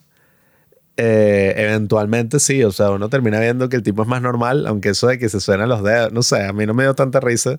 O sea, lo ponían como chiste, pero para mí era como creepy. y el otro chiste, que él es el único que le gustan los pasteles raros, esos que hace la mamá de la protagonista. Y bueno, o sea, si eres coreano, no sé si te da risa. A mí no me dio risa. Y que bueno, ah, ok, y él los prefiere. sí, yo no sé qué coño es un pastel de Artemisa. Pero no sé, o sea, fue como raro. Toda esa relación estuvo bien rara. Yo sí empaticé un poco con toda esta trama de la tipa cayendo en depresión y el tipo que estaba así como, no, bueno, ajá, estás triste, pero no importa, o sea, en un mes, tienes un mes para decir si quieres estar conmigo. Hasta que el tipo entendió, no, mira, o sea, estaba en serie y terminó salvándole la vida. O sea, que la tipa, esa parte estuvo cool también. El tema es ese, es que desentona de la serie, o sea, la serie es como graciosa y de repente te lanza la vaina más dark que tú has visto en un K-drama, que es y que no. no, bueno, ella intentándose, o sea, matarse, pues así, o sea, activamente en la calle y la madre se le fractura el pie y el tipo que está bien enamorado de ella se lanza para salvarla y ella se quiere matar. Intenta ser graciosa. Yo nunca me reí en toda la serie. Yo me reí con algunas cosas, pues, pero muy estúpidas, obviamente. O sea, no es que era la gran serie de comedia. 12 episodios, no me reí ni una sola vez. Y yo vengo de ver la de Behind Your Touch, mm. que me reí como cinco veces por capítulo. Y estoy viendo este estoy, ¿qué, ¿qué es esto, bro? Pero voy a buscar las cervezas que me faltan y ya vuelvo. Yo lo que pienso es eso, pues, o sea, que particularmente cuando yo comencé a ver la serie, tenía una expectativa totalmente distinta a la de lo que sucedió. Porque claro, o sea, cualquier persona, me imagino cualquier persona, pues, o sea, que ve un K-drama, tenía en mente, it's okay to not be okay, pues, o sea, es imposible que tú hagas un K-drama sobre ese tema y en un hospital mental y pues, y con toda la cosa y con la misma estética y todo, y que no estés pensando en eso. Y por eso mismo, es que bueno, yo creo que el tráiler también lo hicieron así, pues, o sea, como que, digamos, con la motivación o con el objetivo y que, bueno, ok, tiene que asemejarse un poco para que las personas que le gustó ese, que bueno, todo el mundo fue, o sea, fue uno de los dramas más exitosos de todos los tiempos, supuestamente porque eso, porque era tiempos de pandemia. Entonces le pasó como Crash Landing on You, que la gente no tenía nada que hacer y fue que, bueno, ve un, un drama de estos por Netflix y ya. Y yo creo que estos están tratando de, perseguir, pues, o sea, como que ese mismo éxito, pero yo creo que no han llegado ni cerca.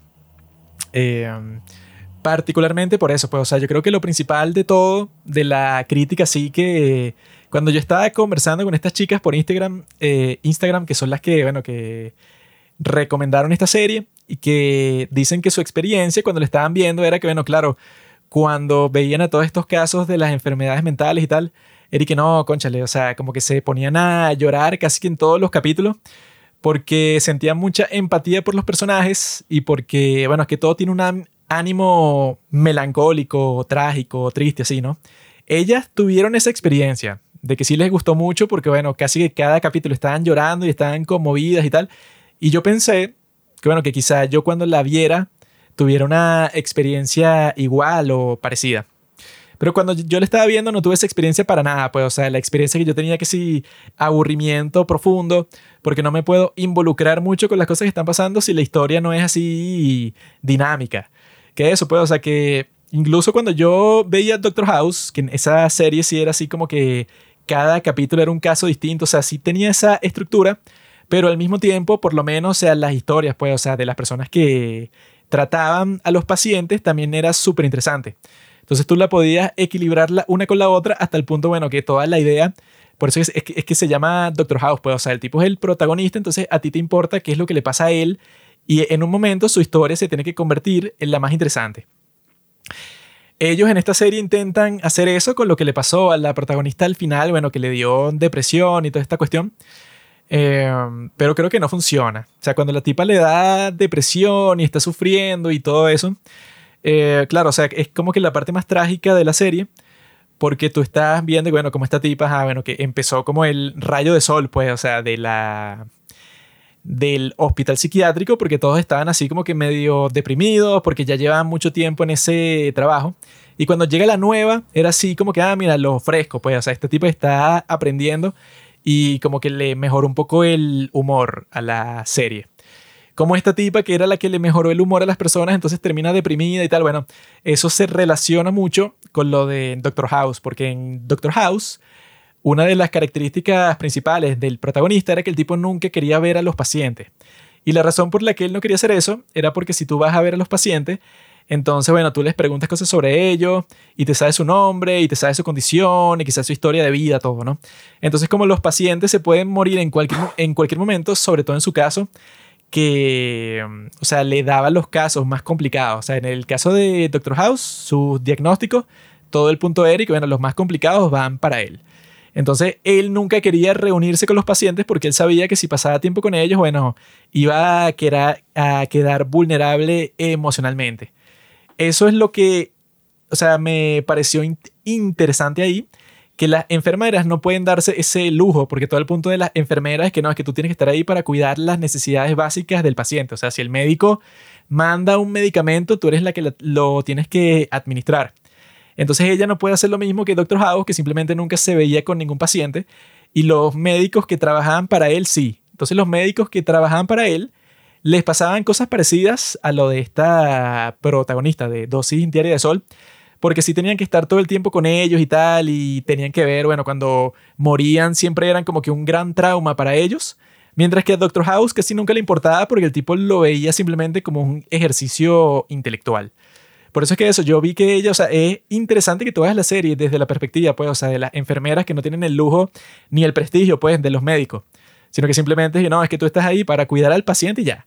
O sea, como que nadie piensa gran cosa sobre ti. Tú estás ahí como que para hacer una labor necesaria y es un trabajón gigante, pero es como que no es como que el médico que diga, oh, llegó el médico, o sea, que tiene toda la importancia, el prestigio y tal. Bueno, por eso sorprende la parte en que todos empiezan a protestar porque la caraja estuvo en un hospital psiquiátrico.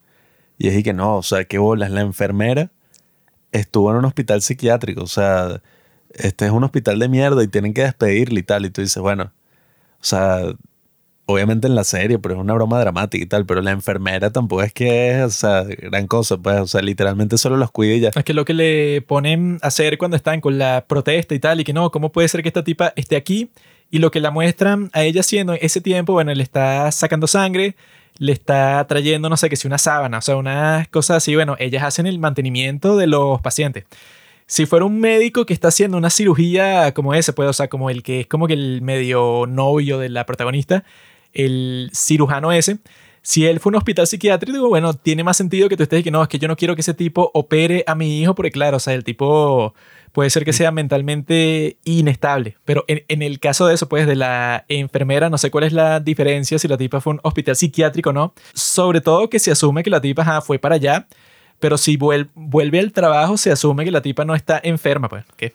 No, y sobre todo porque, o sea, ellos mismos son familiares de pacientes psiquiátricos. Entonces, y que bueno, lo que le dice la otra tipa que suena súper evidente, pero los carajos como que eran estúpidos, pues, y que no, o sea, ¿qué pasaría si la gente protestara así por alguno de sus familiares? O sea, que no quieren que vuelva al trabajo, que no quieren nada con ellos porque estuvieran en un psiquiátrico. No, es que eso fue lo que yo pensé durante todo ese tiempo, que bueno, sí, tú estás protestando por eso. Bueno, tú eres la última persona que debería estar protestando porque la dejen trabajar a ella ahí, porque tu hijo tiene una enfermedad mental, o sea, está en un psiquiátrico ahora y nadie sabe cuándo va a salir. Ella estuvo en un psiquiátrico como por dos, tres semanas y ya quieres que no trabaje en el hospital. Y bueno, ¿cómo va a ser con tu hijo o con tu hija que quizá pase semanas o meses? Bueno, el tipo ese que le hicieron como que el abuso laboral y tal ese tipo llevaba meses pues en el hospital psiquiátrico y ese fue el que le dijo como que a su hermano que ella, o sea, que él vio a ella en el otro hospital psiquiátrico y tal, porque lo transfirieron.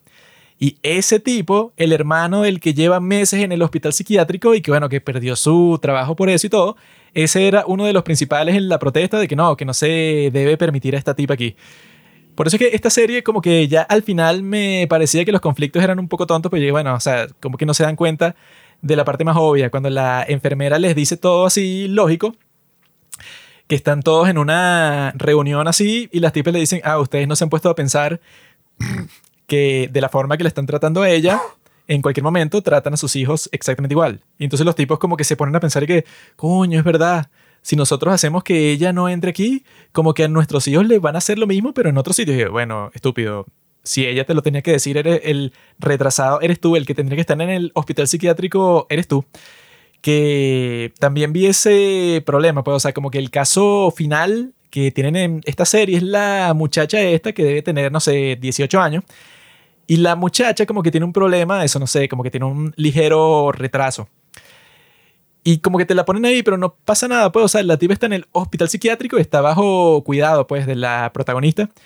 Y su condición es que no, es que ella resulta que no es lo suficientemente brillante para ver clase con los demás estudiantes y le hacen bullying y por eso está en el psiquiátrico y ya. O sea, como que está por ahí, pero no pasa nada con ella, pues nada dramático y al final es como que no, bueno, supongo que tendrá el destino que la mamá no quería que tuviera que era que no, que quizá termines de cajera o de mesonera o de cualquier cosa porque no tienes la capacidad, pero al, mismo tiempo no te considera una persona especial porque el coeficiente intelectual que tienes no es tan, tan bajo así. Pero llegas ahí, el punto de este caso, ¿cuál es? Y bueno, al final no le pasa nada. No, y la tipa termina ahí trabajando el, el trabajo este de, de, los aeropuertos, que es así como dirigiendo los aviones. Ah, sí. Y es como que, bueno, o sea, no entendí muy bien la moraleja y no entendí por qué se tuvo que extender por dos episodios. Sí, o sea, lo ponen como si fuera un caso particularmente interesante y que, bueno, es el menos interesante de todo. Sí, bueno, y, es que eso, pues también yo creo que fue el triángulo amoroso menos interesante mm. que he visto en cualquier K-drama porque, o sea, al, final no hubo ningún triángulo, pues fue el otro ni le confesó los sentimientos. Fue como que, bueno. El amigo. Sí, o sea, fue como que, bueno, el amigo. Y tuvo como mil chances. Sí, o sea, el amigo simplemente, bueno, quizás fue un poco más realista, ¿no? El tipo dijo y que bueno, nada, o sea, ella es mi amiga y yo qué coño voy a estar si ya este otro tipo le confesó y están casi el que juntos. médico, el tipo que bueno, con, trabaja con ella, están juntos todo el tiempo, bueno, ya, ¿qué carajo? Que ahí es donde se ve cómo se rompen las convenciones sociales en la serie. Por unas estupideces como lo de la doctora, la enfermera con el doctor. Que ahí yo no entendí. La típica, no, es que yo tengo muchos problemas financieros y tú eres millonario. Entonces no podemos estar juntos por las clases sociales. Yo, ¿qué? Yo dije que no debería ser al revés. O sea, y claro, tú me amas, yo tengo problemas financieros y tú eres millonario. o sea, ayúdame. Esa tipa como que nunca ha visto un K-drama. Y que es la primera mujer en toda la historia y que no es que tú tienes mucho dinero para mí. No, y la tipa le dice una cosa así rara y que no es que si tú salieras conmigo, sería como si tú salieras con un pedazo de mierda. O sea, se, lo dice exactamente así. Y que, ¿qué está pasando aquí? No, y bueno, y la mamá es una maldita. Y que bueno, la que necesita estar en el psiquiátrico eres tú. Porque es muy raro que tú le digas al tipo y que no, es que yo soy un pedazo de mierda. Y que bueno, la que, de, la que no debería ser enfermera eres tú. Porque como que eso es lo más raro que yo he escuchado en toda mi vida. Y que eso, que esa relación ha sido un poco controversial en el internet, porque yo he visto muchos comentarios y personas que han dicho que fue muy rara, pues, o sea, porque al principio como que el tipo gustaba de ella y la tipa lo que hacía era rechazarlo terminantemente a él. O sea, que le decía que es que yo simplemente no quiero estar, no quiero estar contigo. Y el tipo luego es que como que le vuelve a preguntar, bueno, que eso ya es patético, ¿no? O sea, te rechazó y tú y que no, pero me estaba preguntando si lo habías vuelto a pensar y tal. Y la tipa le dice que no, es que no quiero estar contigo, pero así con la cara más seria del mundo. O sea, no es un chiste, no es sarcasmo, no estoy abierta a una nueva cosa que pueda pasar. No, o sea, cero. Y no sé ni cómo pasa, pero el tipo como que la sigue para su casa y eso de alguna manera como que la convence a ella, eh, porque ella está así como que 100% que no quería estar con él, porque son de distintas clases sociales. Entonces, claro, eso no, no se complementa. Pero es raro porque el tipo, bueno, o sea, quería salir con ella y me imagino que tú te darás cuenta si son compatibles o no, bueno, ya cuando salgan unas cuantas veces. Pero la tipa está de que no, es que tú tienes mucha plata y yo soy muy pobre, pero hasta el punto que tengo un préstamo que no he pagado y me bloquearon la cuenta bancaria y en poco tiempo no voy a tener dónde vivir. Y dije, bueno, primera vez que pasa en la historia del mundo y, en la historia de los K-dramas, porque en cualquier drama coreano, por ejemplo, en Business Proposal, en ese la, la tipa piensa que, bueno, está cool que el tipo sea CEO y tal. Entonces hay como que cosas que te pueden ralentizar ese romance ahí. Pero que tú dices, bueno, es obvio que la tipa, uno de los factores que tiene en mente es que el tipo es millonario. O sea, este tipo, no sé si es millonario, este doctor, pero es que, bueno, o sea, ese no puede ser un factor en contra nunca. O sea, es obvio que tendría sentido que tú estés con él y al final están juntos, pero nunca se da esa transición sino que lo que te ponen ahí es que ella como que de un día para otro, no sé cómo, o sea, como que medio decidió que en cierto sentido sí le gusta a él y se besan, pero incluso luego de que se besan es incómodo y luego como que están juntos pero sigue siendo incómodo, o sea, es raro, pues, o sea, yo no he visto nunca una relación así. Es que tenían que poner que ella sí, o sea, sí estaba atraída o gustaba de él, pero por su propia condición y por todo el tema de la madre y todas estas cosas la tipa como que engavetó todo eso, todo, todos esos sentimientos.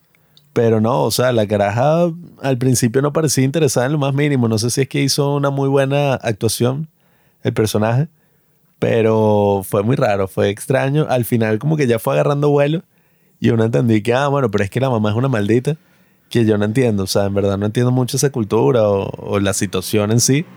Porque la tipa primero le pidió mil, mil préstamos a su nombre, la jodió económicamente, nunca la cuidó, o sea, era una mierda de persona. Se va a mudar con ella y ella que bueno, será. Y después cuando la saca de la casa le da todos sus ahorros. Y que bueno, y te lo muestra como que empoderada, o sea, mira, la sacó. Pero yo que marico, la sacó y ya, o sea, chúpalo. O sea, así sabe la mamá, ni la crió, ni hizo un coño, o sea, que se joda. Entonces, bueno, eso fue súper extraño. Y sí, o sea, no sé, o sea, sentimentalmente, que es la parte más importante de los que drama este drama estuvo raro, o sea, incluso yo en una parte pensé, coño, ¿será que van a poner que el tipo este está enamorado de ella, el de los lentes, el que le llamaba media hora? y dije, coño, pero un romance y yo vi uno así, que era un bicho en el mercado y que, hola, y que, ay, me parece muy bonito, y que, ah, tal, y que, ¿cuál es tu nombre? bueno, y que si no me das tu nombre me suicido. Fue más o menos chica, así. ah. El tipo quería salir con ella de una, pero la tipa, bueno, claro, lo ve como un paciente. Bueno, salir con el que era paciente en tu hospital psiquiátrico creo que no está siendo recomendado por ningún médico en todas partes, pues en estos tiempos. No es nada que se haga muy inteligente de hacer. Pero yo creo que eso, pues, o sea, que lo que tiene como patrón, pues, esta serie es que tiene un montón de historias que cuando tú las ves en conjuntos y que hay que une esta historia, pues, o sea, es muy raro. Sobre todo con, con esta, o sea, la enfermera candente esta, cuando es que no, es que ella se reunió con una amiga suya de hace mil años que ella trabaja en un crucero. Entonces, en ese crucero como que se ponen a cantar y como que animan a los pasajeros y tal. Y ella interactúa con ella y con sus amigos como por cinco minutos y ya, bueno, co- como que te muestran una escena, así un plano en donde se están concentrando en ella y ella está sonriendo mientras ve que todos están que sí cantando y haciendo como que unas coreografías que hacen pues en el crucero. Y ella se da cuenta que esto es lo que siempre ha querido hacer porque ella quiere viajar por todo el mundo y que en realidad ella nunca le ha gustado ser enfermera en primer lugar. Yo, bueno, no sé, o sea, se sacaron ese punto de la trama de, la nada al final. Y que no, es que ella ahora va a dejar a su novio, aunque no quiere, y no saben si pueden tener una relación a larga distancia, porque claro, el tipo es médico y no se va a ir, de ahí, pero ella como que ya no le importa ser enfermera y renuncia inmediatamente porque se va para el crucero como que se trataron de crear ese desarrollo de personaje, pero automático al, al final, cuando, bueno, se lo sacaron literalmente, creo que en los últimos dos capítulos. Sí, que era como raro, pues, porque también eso pone en juego la relación de ellos. Aunque bueno, no sé, según las series, eso pueden pasar a distancia de 10 años y no hay pedo. Como en la de, ¿cómo es? con Class. Y que bueno, me voy 5 años, nos vemos. Y ah, bueno, sí, yo te espero. Y en este caso, ok, ajá, si ella se quiere ir en cruceros así, no va a estar viajando, o sea, constantemente y ese hace su trabajo. Bueno, si el contrato era que un viaje por un año, o sea, así como que de un sitio a otro del mundo y que no, nunca vas a estar con tu novio. Entonces, lo que te ponían es que ellos como que sí tenían un amor tan grande que no importaba si la tipa estaba fuera todo el año. Eh, pero no sé de dónde se lo sacaron porque la relación estaba que sí comenzando. Entonces, no sé cómo funciona eso. Sí, o sea, eso, todo lo que tuvo que ver con amor aquí estuvo extraño. Eh, las partes, bueno, de las enfermedades mentales y tal, estuvo interesante, pero bueno, al final yo lo que opino es que toda esa broma fue como un poco inconsistente. O sea, en un principio era como una serie más así, ay, más de comedia, o quizá más alegre, o sea, bueno, dosis diaria de sol, pero en verdad terminó siendo como dosis diaria de crisis existencial, de depresión, de ansiedad, de trastornos, porque cada episodio yo estaba como mierda, o sea, imagínate. O sea, imagínate que te dé una enfermedad mental así, o sea, que no, bueno, no creo que sea así como lo visualicen. O sea, y que no, estás ahí en Skyrim, pues, o sea, estás viviendo un videojuego. No sé, o sea, coño, no creo que sea tan así, pero de todas maneras, o sea, sí daba miedo, pues yo cada episodio, sobre todo esa de la depresión, yo mierda. O sea, Es mira cómo la caraja cayó ahí. Yo como por el capítulo 5 o 6 ya estaba totalmente aburrido por todo lo que estaba pasando, porque sí me gustó ese, pues el de la enfermera workaholic ahí que se ve reflejada en la paciente y eso. Ese sí est- estuvo fino porque como que se concentró casi 100% en eso. Que era como que, ajá, la historia de la hija y tal, y de la otra enfermera que llega para su casa y bueno, tiene que hacer más trabajo. Ese estuvo fino, pero porque tenía como que la conclusión. Mientras que los demás capítulos ninguno tenía una conclusión, sino que era simplemente, ok, eh, bueno, listo, pues, o sea, sigue la historia. Y no era nada muy emocionante cuando sigue la historia, sino era como que ajá, va a continuar exactamente esto, pero tú no estabas esperando como que para ver cuál iba a ser el próximo caso, a ver si iba a ser eh, emocionante o si iba a cambiar las cosas, porque los casos eran más como que para enseñarte cómo funcionaba esa enfermedad mental. Pues, o sea, tenían como que ese aspecto bastante didáctico, en donde cuando te ponían un concepto que tú no conoces, entonces te ponen el nombre ahí, pues, o sea, te lo explican. Y hacían, trataban, pues, o sea, de hacer eso con todas las enfermedades mentales, con la bipolaridad o con la depresión y con tal. Pero que yo estaba ahí que, bueno, es que eso yo no necesito una serie que lo haga, pues, o sea, ya hay como que un montón de contenido en todas partes en donde te concientizan, pues, o sea, de la salud mental, de cómo es que funciona, de por qué no debes tener un estigma con respecto a él. Así como que no, es que yo no quiero buscar ayuda por- porque soy muy, muy fuerte, pues, o sea, como que eso es algo que ya es muy común, pues, o sea, en todas partes. en Corea, pues, o sea, que tienen esa crisis de suicidios tan grande, que en los puentes tienen así como que un montón de mensajes que no, que no lo hagas, que tú eres fuerte, que esto pasará y tal. Eso y que lo ponen, bueno, que sin el puente principal, este de Seúl, porque la gente se suicida de ese puente todo el tiempo. Entonces como que es una concientización, bueno, que ya existe y que yo cuando lo estoy viendo, bueno, me siento más como si estuviera viendo que si un informencial o un documental, pues así como que, ajá, me están explicando cómo funciona esta enfermedad mental y me están tratando, bueno, de que yo sienta cómo sería, pues. Así como cuando te ponen eso del trastorno de pánico, que es como que no, si tú sientes cada cierto tiempo como si fuera un ataque así, pero eso, que el corazón te late súper rápido, pero como que te duele y no puedes respirar.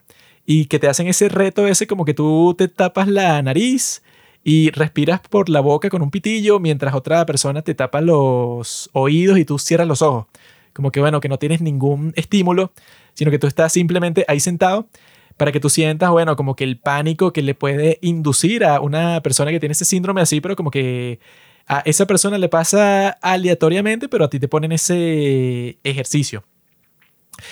Como que te tratan eso, pues, o sea, te tratan de educar sobre cómo funciona, entonces te ponen a las personas, pues, o sea, que tienen ese síndrome para que tú veas cómo viven y tal, y que no, que este tipo llega así, pero eso, pues, el aprendiz de enfermería, que él llega con ese síndrome al hospital psiquiátrico, y el tipo cada, no sé, como 15 minutos se ausenta al baño supuestamente, y el tipo va para una ventana y trata de respirar ahí, pero es como si, no sé, como si le estuviera explotando el corazón, una cosa así.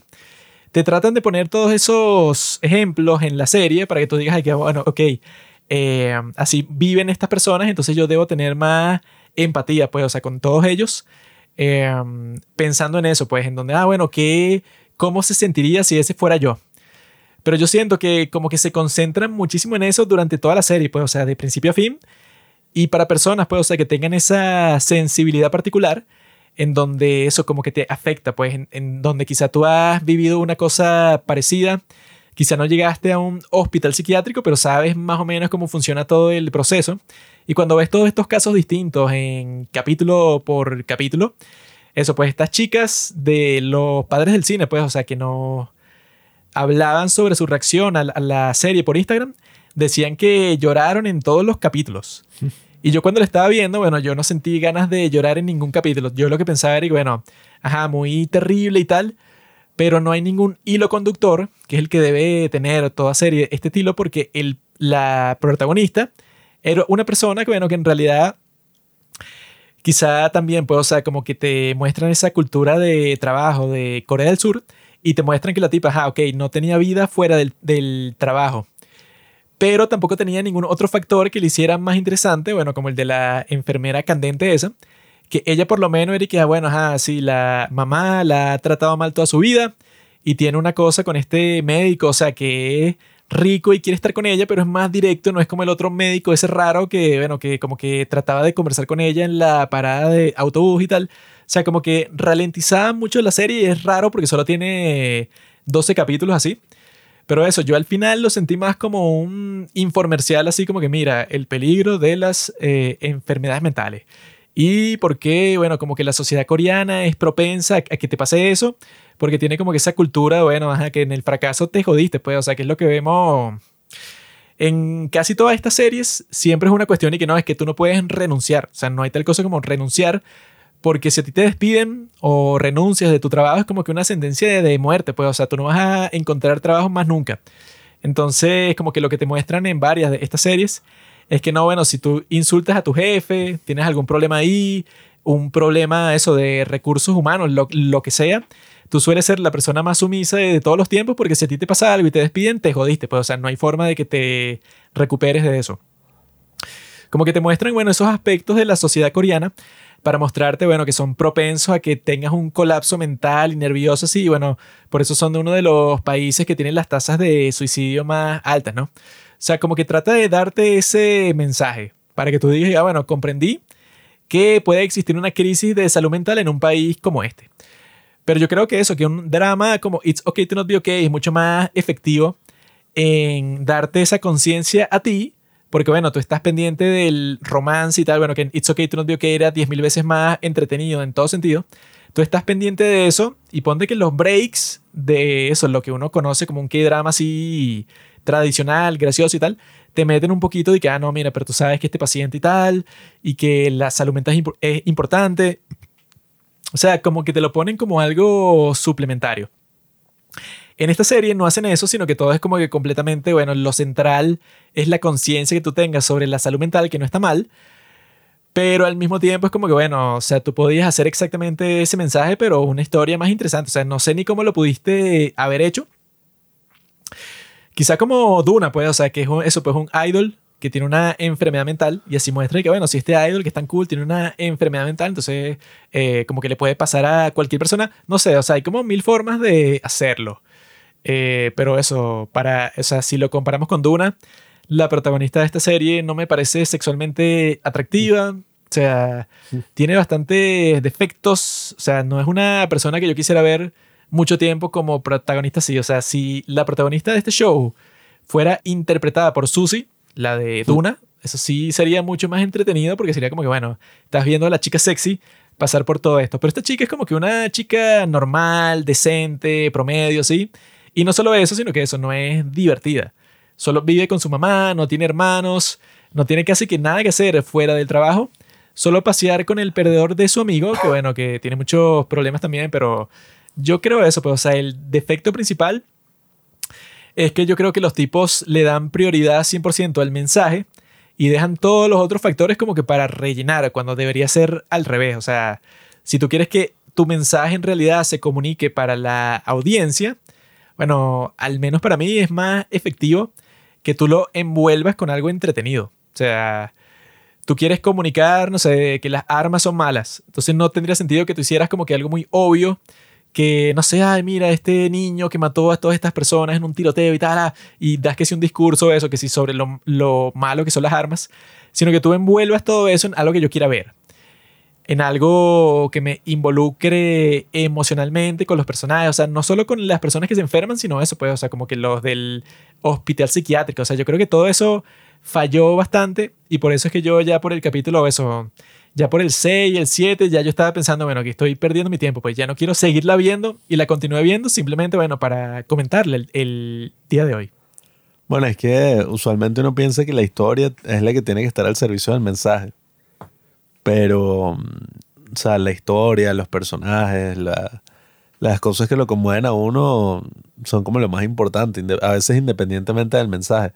El mensaje debería ser más como una pregunta, o sea, o sugerirte algo, pero aquí ya el final fue demasiado directo. El final ya fue como, bueno, y entonces todos reflexionamos de que a veces la lluvia puede llegar y cubrirnos a todos, o sea, era una cuestión donde al final te dicen directamente así como, sí, bueno, las enfermedades mentales son chimbas, son malas, le puede dar a cualquier persona, todos seguramente tienen una. O sea, una cosa que es como, bueno, un poquito barato, pues al final, o sea, no pasó nada así fuera de lo común. Fue medio, no sé, o sea, decepcionante. es que lo... Me imagino que lo que habrán pensado con el final es que, mira, ella tenía depresión, estaba en el hospital psiquiátrico, volvió al trabajo la querían botar del trabajo, pero no tuvieron éxito. Ahora ella vive cada día como si fuera el último, pues, o sea, ahora ella en ese nuevo ritmo que está, como te ponen al final y que no, ajá, llegó esta persona que era como que el que llega, el doctor este, él es el tipo que llega antes de que me pegue la depresión como si fuera un rayo de sol.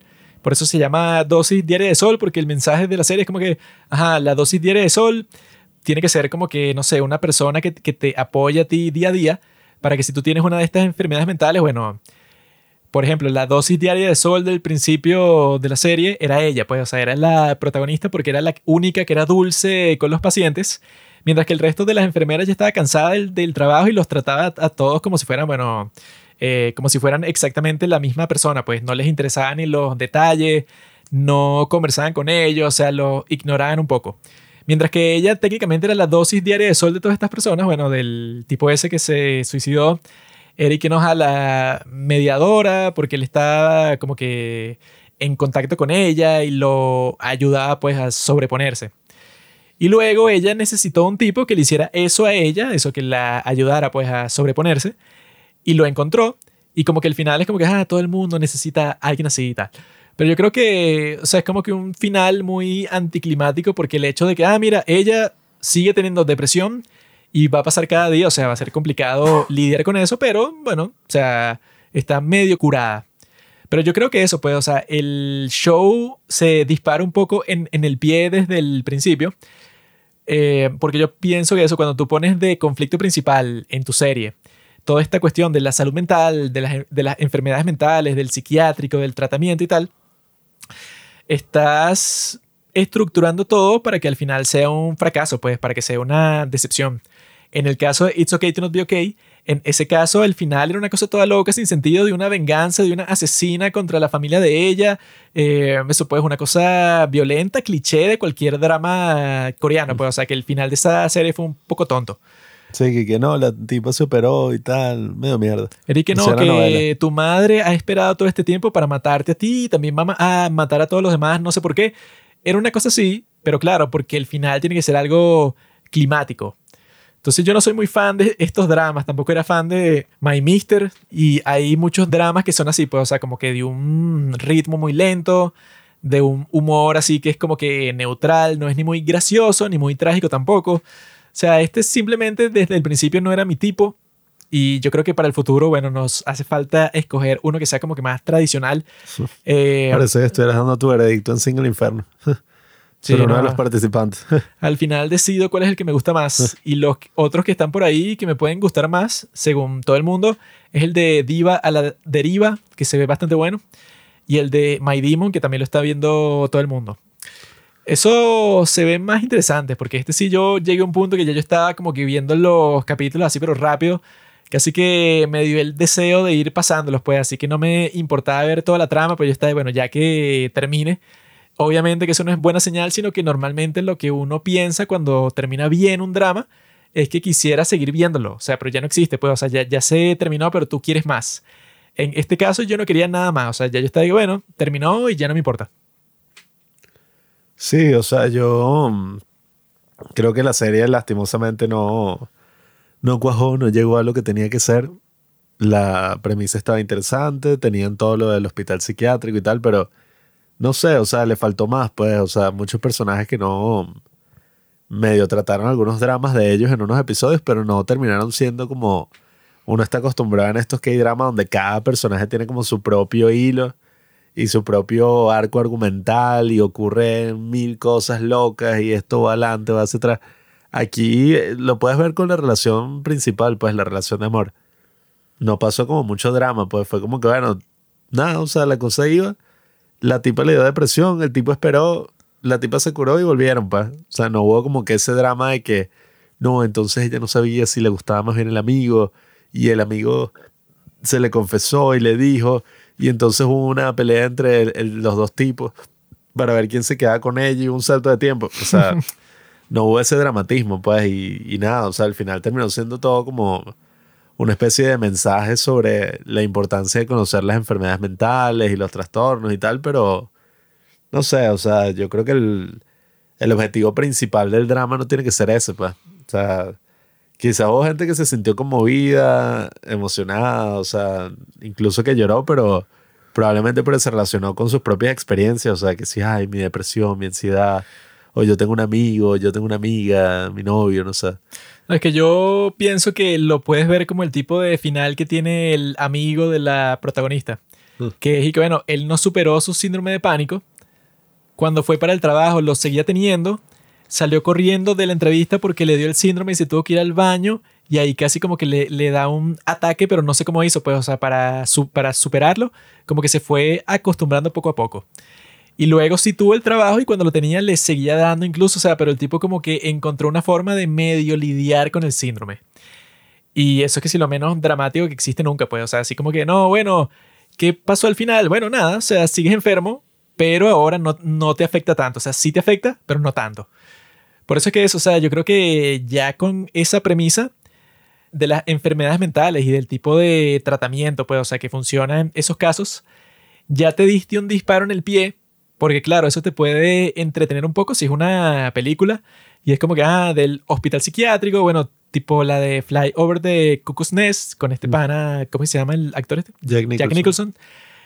Si tú puedes pasar dos horas en eso, bueno, eso como que te explica cómo funciona el hospital mental y todas las cosas, o sea, como que puedes pasar un poco de tiempo, pues, o sea, en ese contexto sin que tengas que ver todo el tratamiento y el progreso de los pacientes y tal. Es simplemente para que veas como que es un contexto loco y tal. Literalmente loco.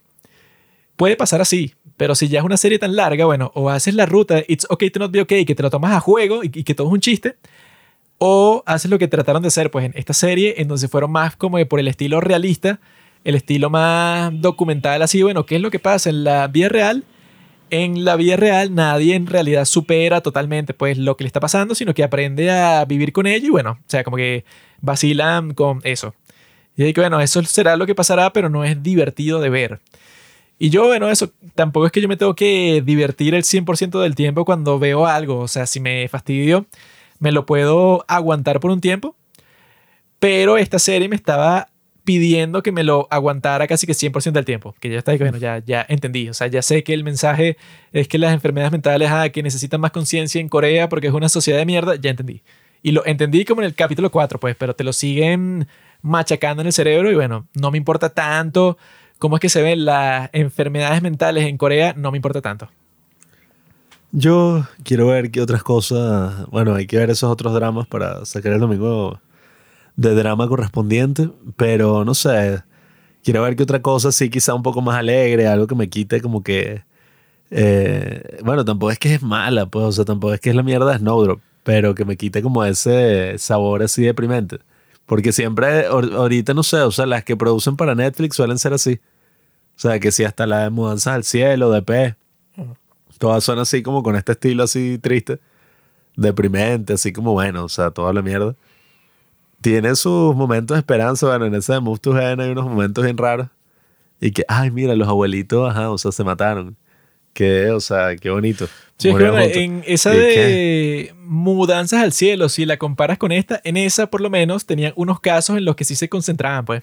Y que no, bueno, esta pareja de ancianos que se va a suicidar y mira la casa que dejaron. O sea, era como que más interesante ver cuál era el caso del episodio. Mientras que en este eran como que casos random, pues, o sea, como que, ah, bueno, ¿qué enfermedad tiene? No, es bipolar porque la mamá la obligaba a hacer todas las cosas que no quería hacer, pero no era nada que se concentraba mucho. O sea, yo creo que los tipos que hicieron esta serie estaban conscientes de que lo que estaban haciendo como tal no era tan eh, interesante. Entonces tenían que eh, como que inventarse un montón de cuestiones para que lo fuera, para que fuera más interesante, pero yo creo que no funcionó. Mientras que en esa de Move to Heaven mudanzas al cielo. Esa yo creo que, bueno, que por lo menos estaba consciente, bueno, es que yo no voy a pasar mucho tiempo mostrándote qué hace el día a día el protagonista autista. O sea, es como que, o sea, te lo muestro de vez en cuando en relación con los casos. Pero no es que te lo voy a mostrar por sí solo y tal. O sea, como que tenía más conciencia de que necesitabas los casos de capítulo a capítulo que fueran más interesantes. Esa serie sí me gustó mucho más que esta, aunque tenía pues ese drama, ese estilo pues así como que súper depresivo y tal, bueno, porque son personas que se murieron en las peores circunstancias posibles. A pesar de eso, la serie como que enrollaba eso, pues, o sea, como que te lo vendía de una forma más interesante que lo hace esta, bueno, que simplemente te lo muestre ya porque tiene un mensaje, bueno, porque el mensaje de Move to Heaven no sé ni cuál era, pues. Es que, bueno, no sé, como que las personas es triste cuando las dejan solas y se mueren, pero no era nada muy obvio, sino era como que, ah, bueno, estas historias. Eso yo creo que es la diferencia, pues, o sea, como que en series como estas, bueno, como estas no, como Mudanzas al Cielo, te das cuenta que los tipos sí querían contar esa historia. O sea, como que la historia de los personajes, de las personas que estaban involucradas con lo que estaba pasando. Mientras tanto, con esta serie, parece que no, que la historia es como que una excusa para el mensaje que quieren dar. Que los personajes y tal son como que títeres que van a usar para que tú comprendas algo. Y eso a mí no me cuadra, pues. Yo prefiero que sea como que, bueno, en realidad lo más importante son los personajes y la historia y tal. Y si tú le sacas algo a la, a la película, bueno, ya eso es por tu cuenta. Pero yo creo que eso, pues, o sea, las buenas series o las buenas películas y eso, no tratan de forzarte a ti como que, ah, bueno, el mensaje de nuestra serie es tal, sino que, bueno, ya tú lo habrás comprendido con todas las cosas que pasaron. Eh, o sea, como que te dan esa independencia. Sí, o sea, yo... Nada, al final, cuando el mensaje así tan directo, no es tan interesante para el que le está viendo. Pues, o sea, lo, interesante es el, el, sugerir de la serie, que uno mismo llegue a las conclusiones y tú empiezas a analizar, coño, es verdad, o sea, si ves como que todas las historias, como que siempre hubo alguien ahí que los apoyó, pero no, o sea, si te lo dicen así explícitamente es como aburrido. Y en general, o sea, la protagonista era aburrida, o sea, no sé, no cuadró mucho. Hay que ver cuál va a ser la próxima creación del de Behind Your Touch. Y si, bueno, si Behind Your Touch va a ser una excepción o, quizás el tipo volverá y, y hará otro drama así más ligero. Pero no sé, es eso, es como esa combinación rara entre un K-drama romántico con una broma así toda oscura, Mass Girl. O sea, lo que se terminó volviendo a ese Behind Your Touch también ya al final. O sea, que todo era, bueno, true crime, pues, o sea, los asesinatos y la cosa. Pero eso sí era más emocionante que esta cuestión. Sí, al menos, pues lo otro sí. O sea, se puso súper oscura, pero iba ligado al concepto de la psíquica, pues. Y de que al ella ser psíquica, eso cambiaba todo. Aquí, bueno, no sé, al ella tener depresión. No es que eso, yo. No sé qué tanto. Yo creo que el único cambio que yo haría, como que, bueno, para que la cosa fuera como que más interesante, sería que le pase lo de la depresión, pero que tendría más sentido que le pase en el capítulo 3. O sea, que sé que no, ella es la nueva. Y de repente medio habló con un tipo y se suicidó. Y ella, como es nueva, no sé, o sea, como que le agarró la culpa y tal. Y ella, bueno, se. eh, eso, tiene que ir al hospital psiquiátrico, pero se reintegra a ser enfermera como en el capítulo, no sé, 6. Y de ahí la tipa, bueno, tiene una nueva perspectiva. Pero es raro que eso pase al final porque digo, bueno, o sea, como que la serie tiene un cambio muy abrupto y se siente raro y que, ah, pero la serie es sobre esto, pues, o sea, que la tipa como que era la persona más esperanzadora y dulce del mundo y tenía un triángulo amoroso entre su amigo y el doctor y tal. Pero llegó un punto que fue que no, es que ya eso no importa. O sea, ya olvídate de toda esa parte. Ahora ella está en el hospital psiquiátrico y ya nadie la quiere. Y bueno, tiene una pesadilla que es posible que cuando llegue para el hospital todo el mundo la rechace. O sea, como que se pone así, pero muy tarde. O sea, si ese no era el concepto de, tu serie, o sea, yo creo que no necesitas tantos capítulos para establecer que la protagonista, bueno, es buena y, le, trata bien a los pacientes y es diferente a las otras enfermeras y tal. Eso yo creo que lo puedes establecer súper rápido y poner que la tipa le pegue ese golpe duro, sí, pues, o sea, le dio depresión por el tipo que se suicidó, wow. Y así comienza la serie mucho más intenso, pues, mucho más interesante que lo dejes para el final. Porque ya yo al final yo estaba de que, ah, esta es la serie de las personas que, no sé, pues, o sea, que están medio enfermas en el psiquiátrico y se están curando, pero tienen problemas y tal. Era todo muy sutil. Y yo creo que, bueno, claro, así es más realista.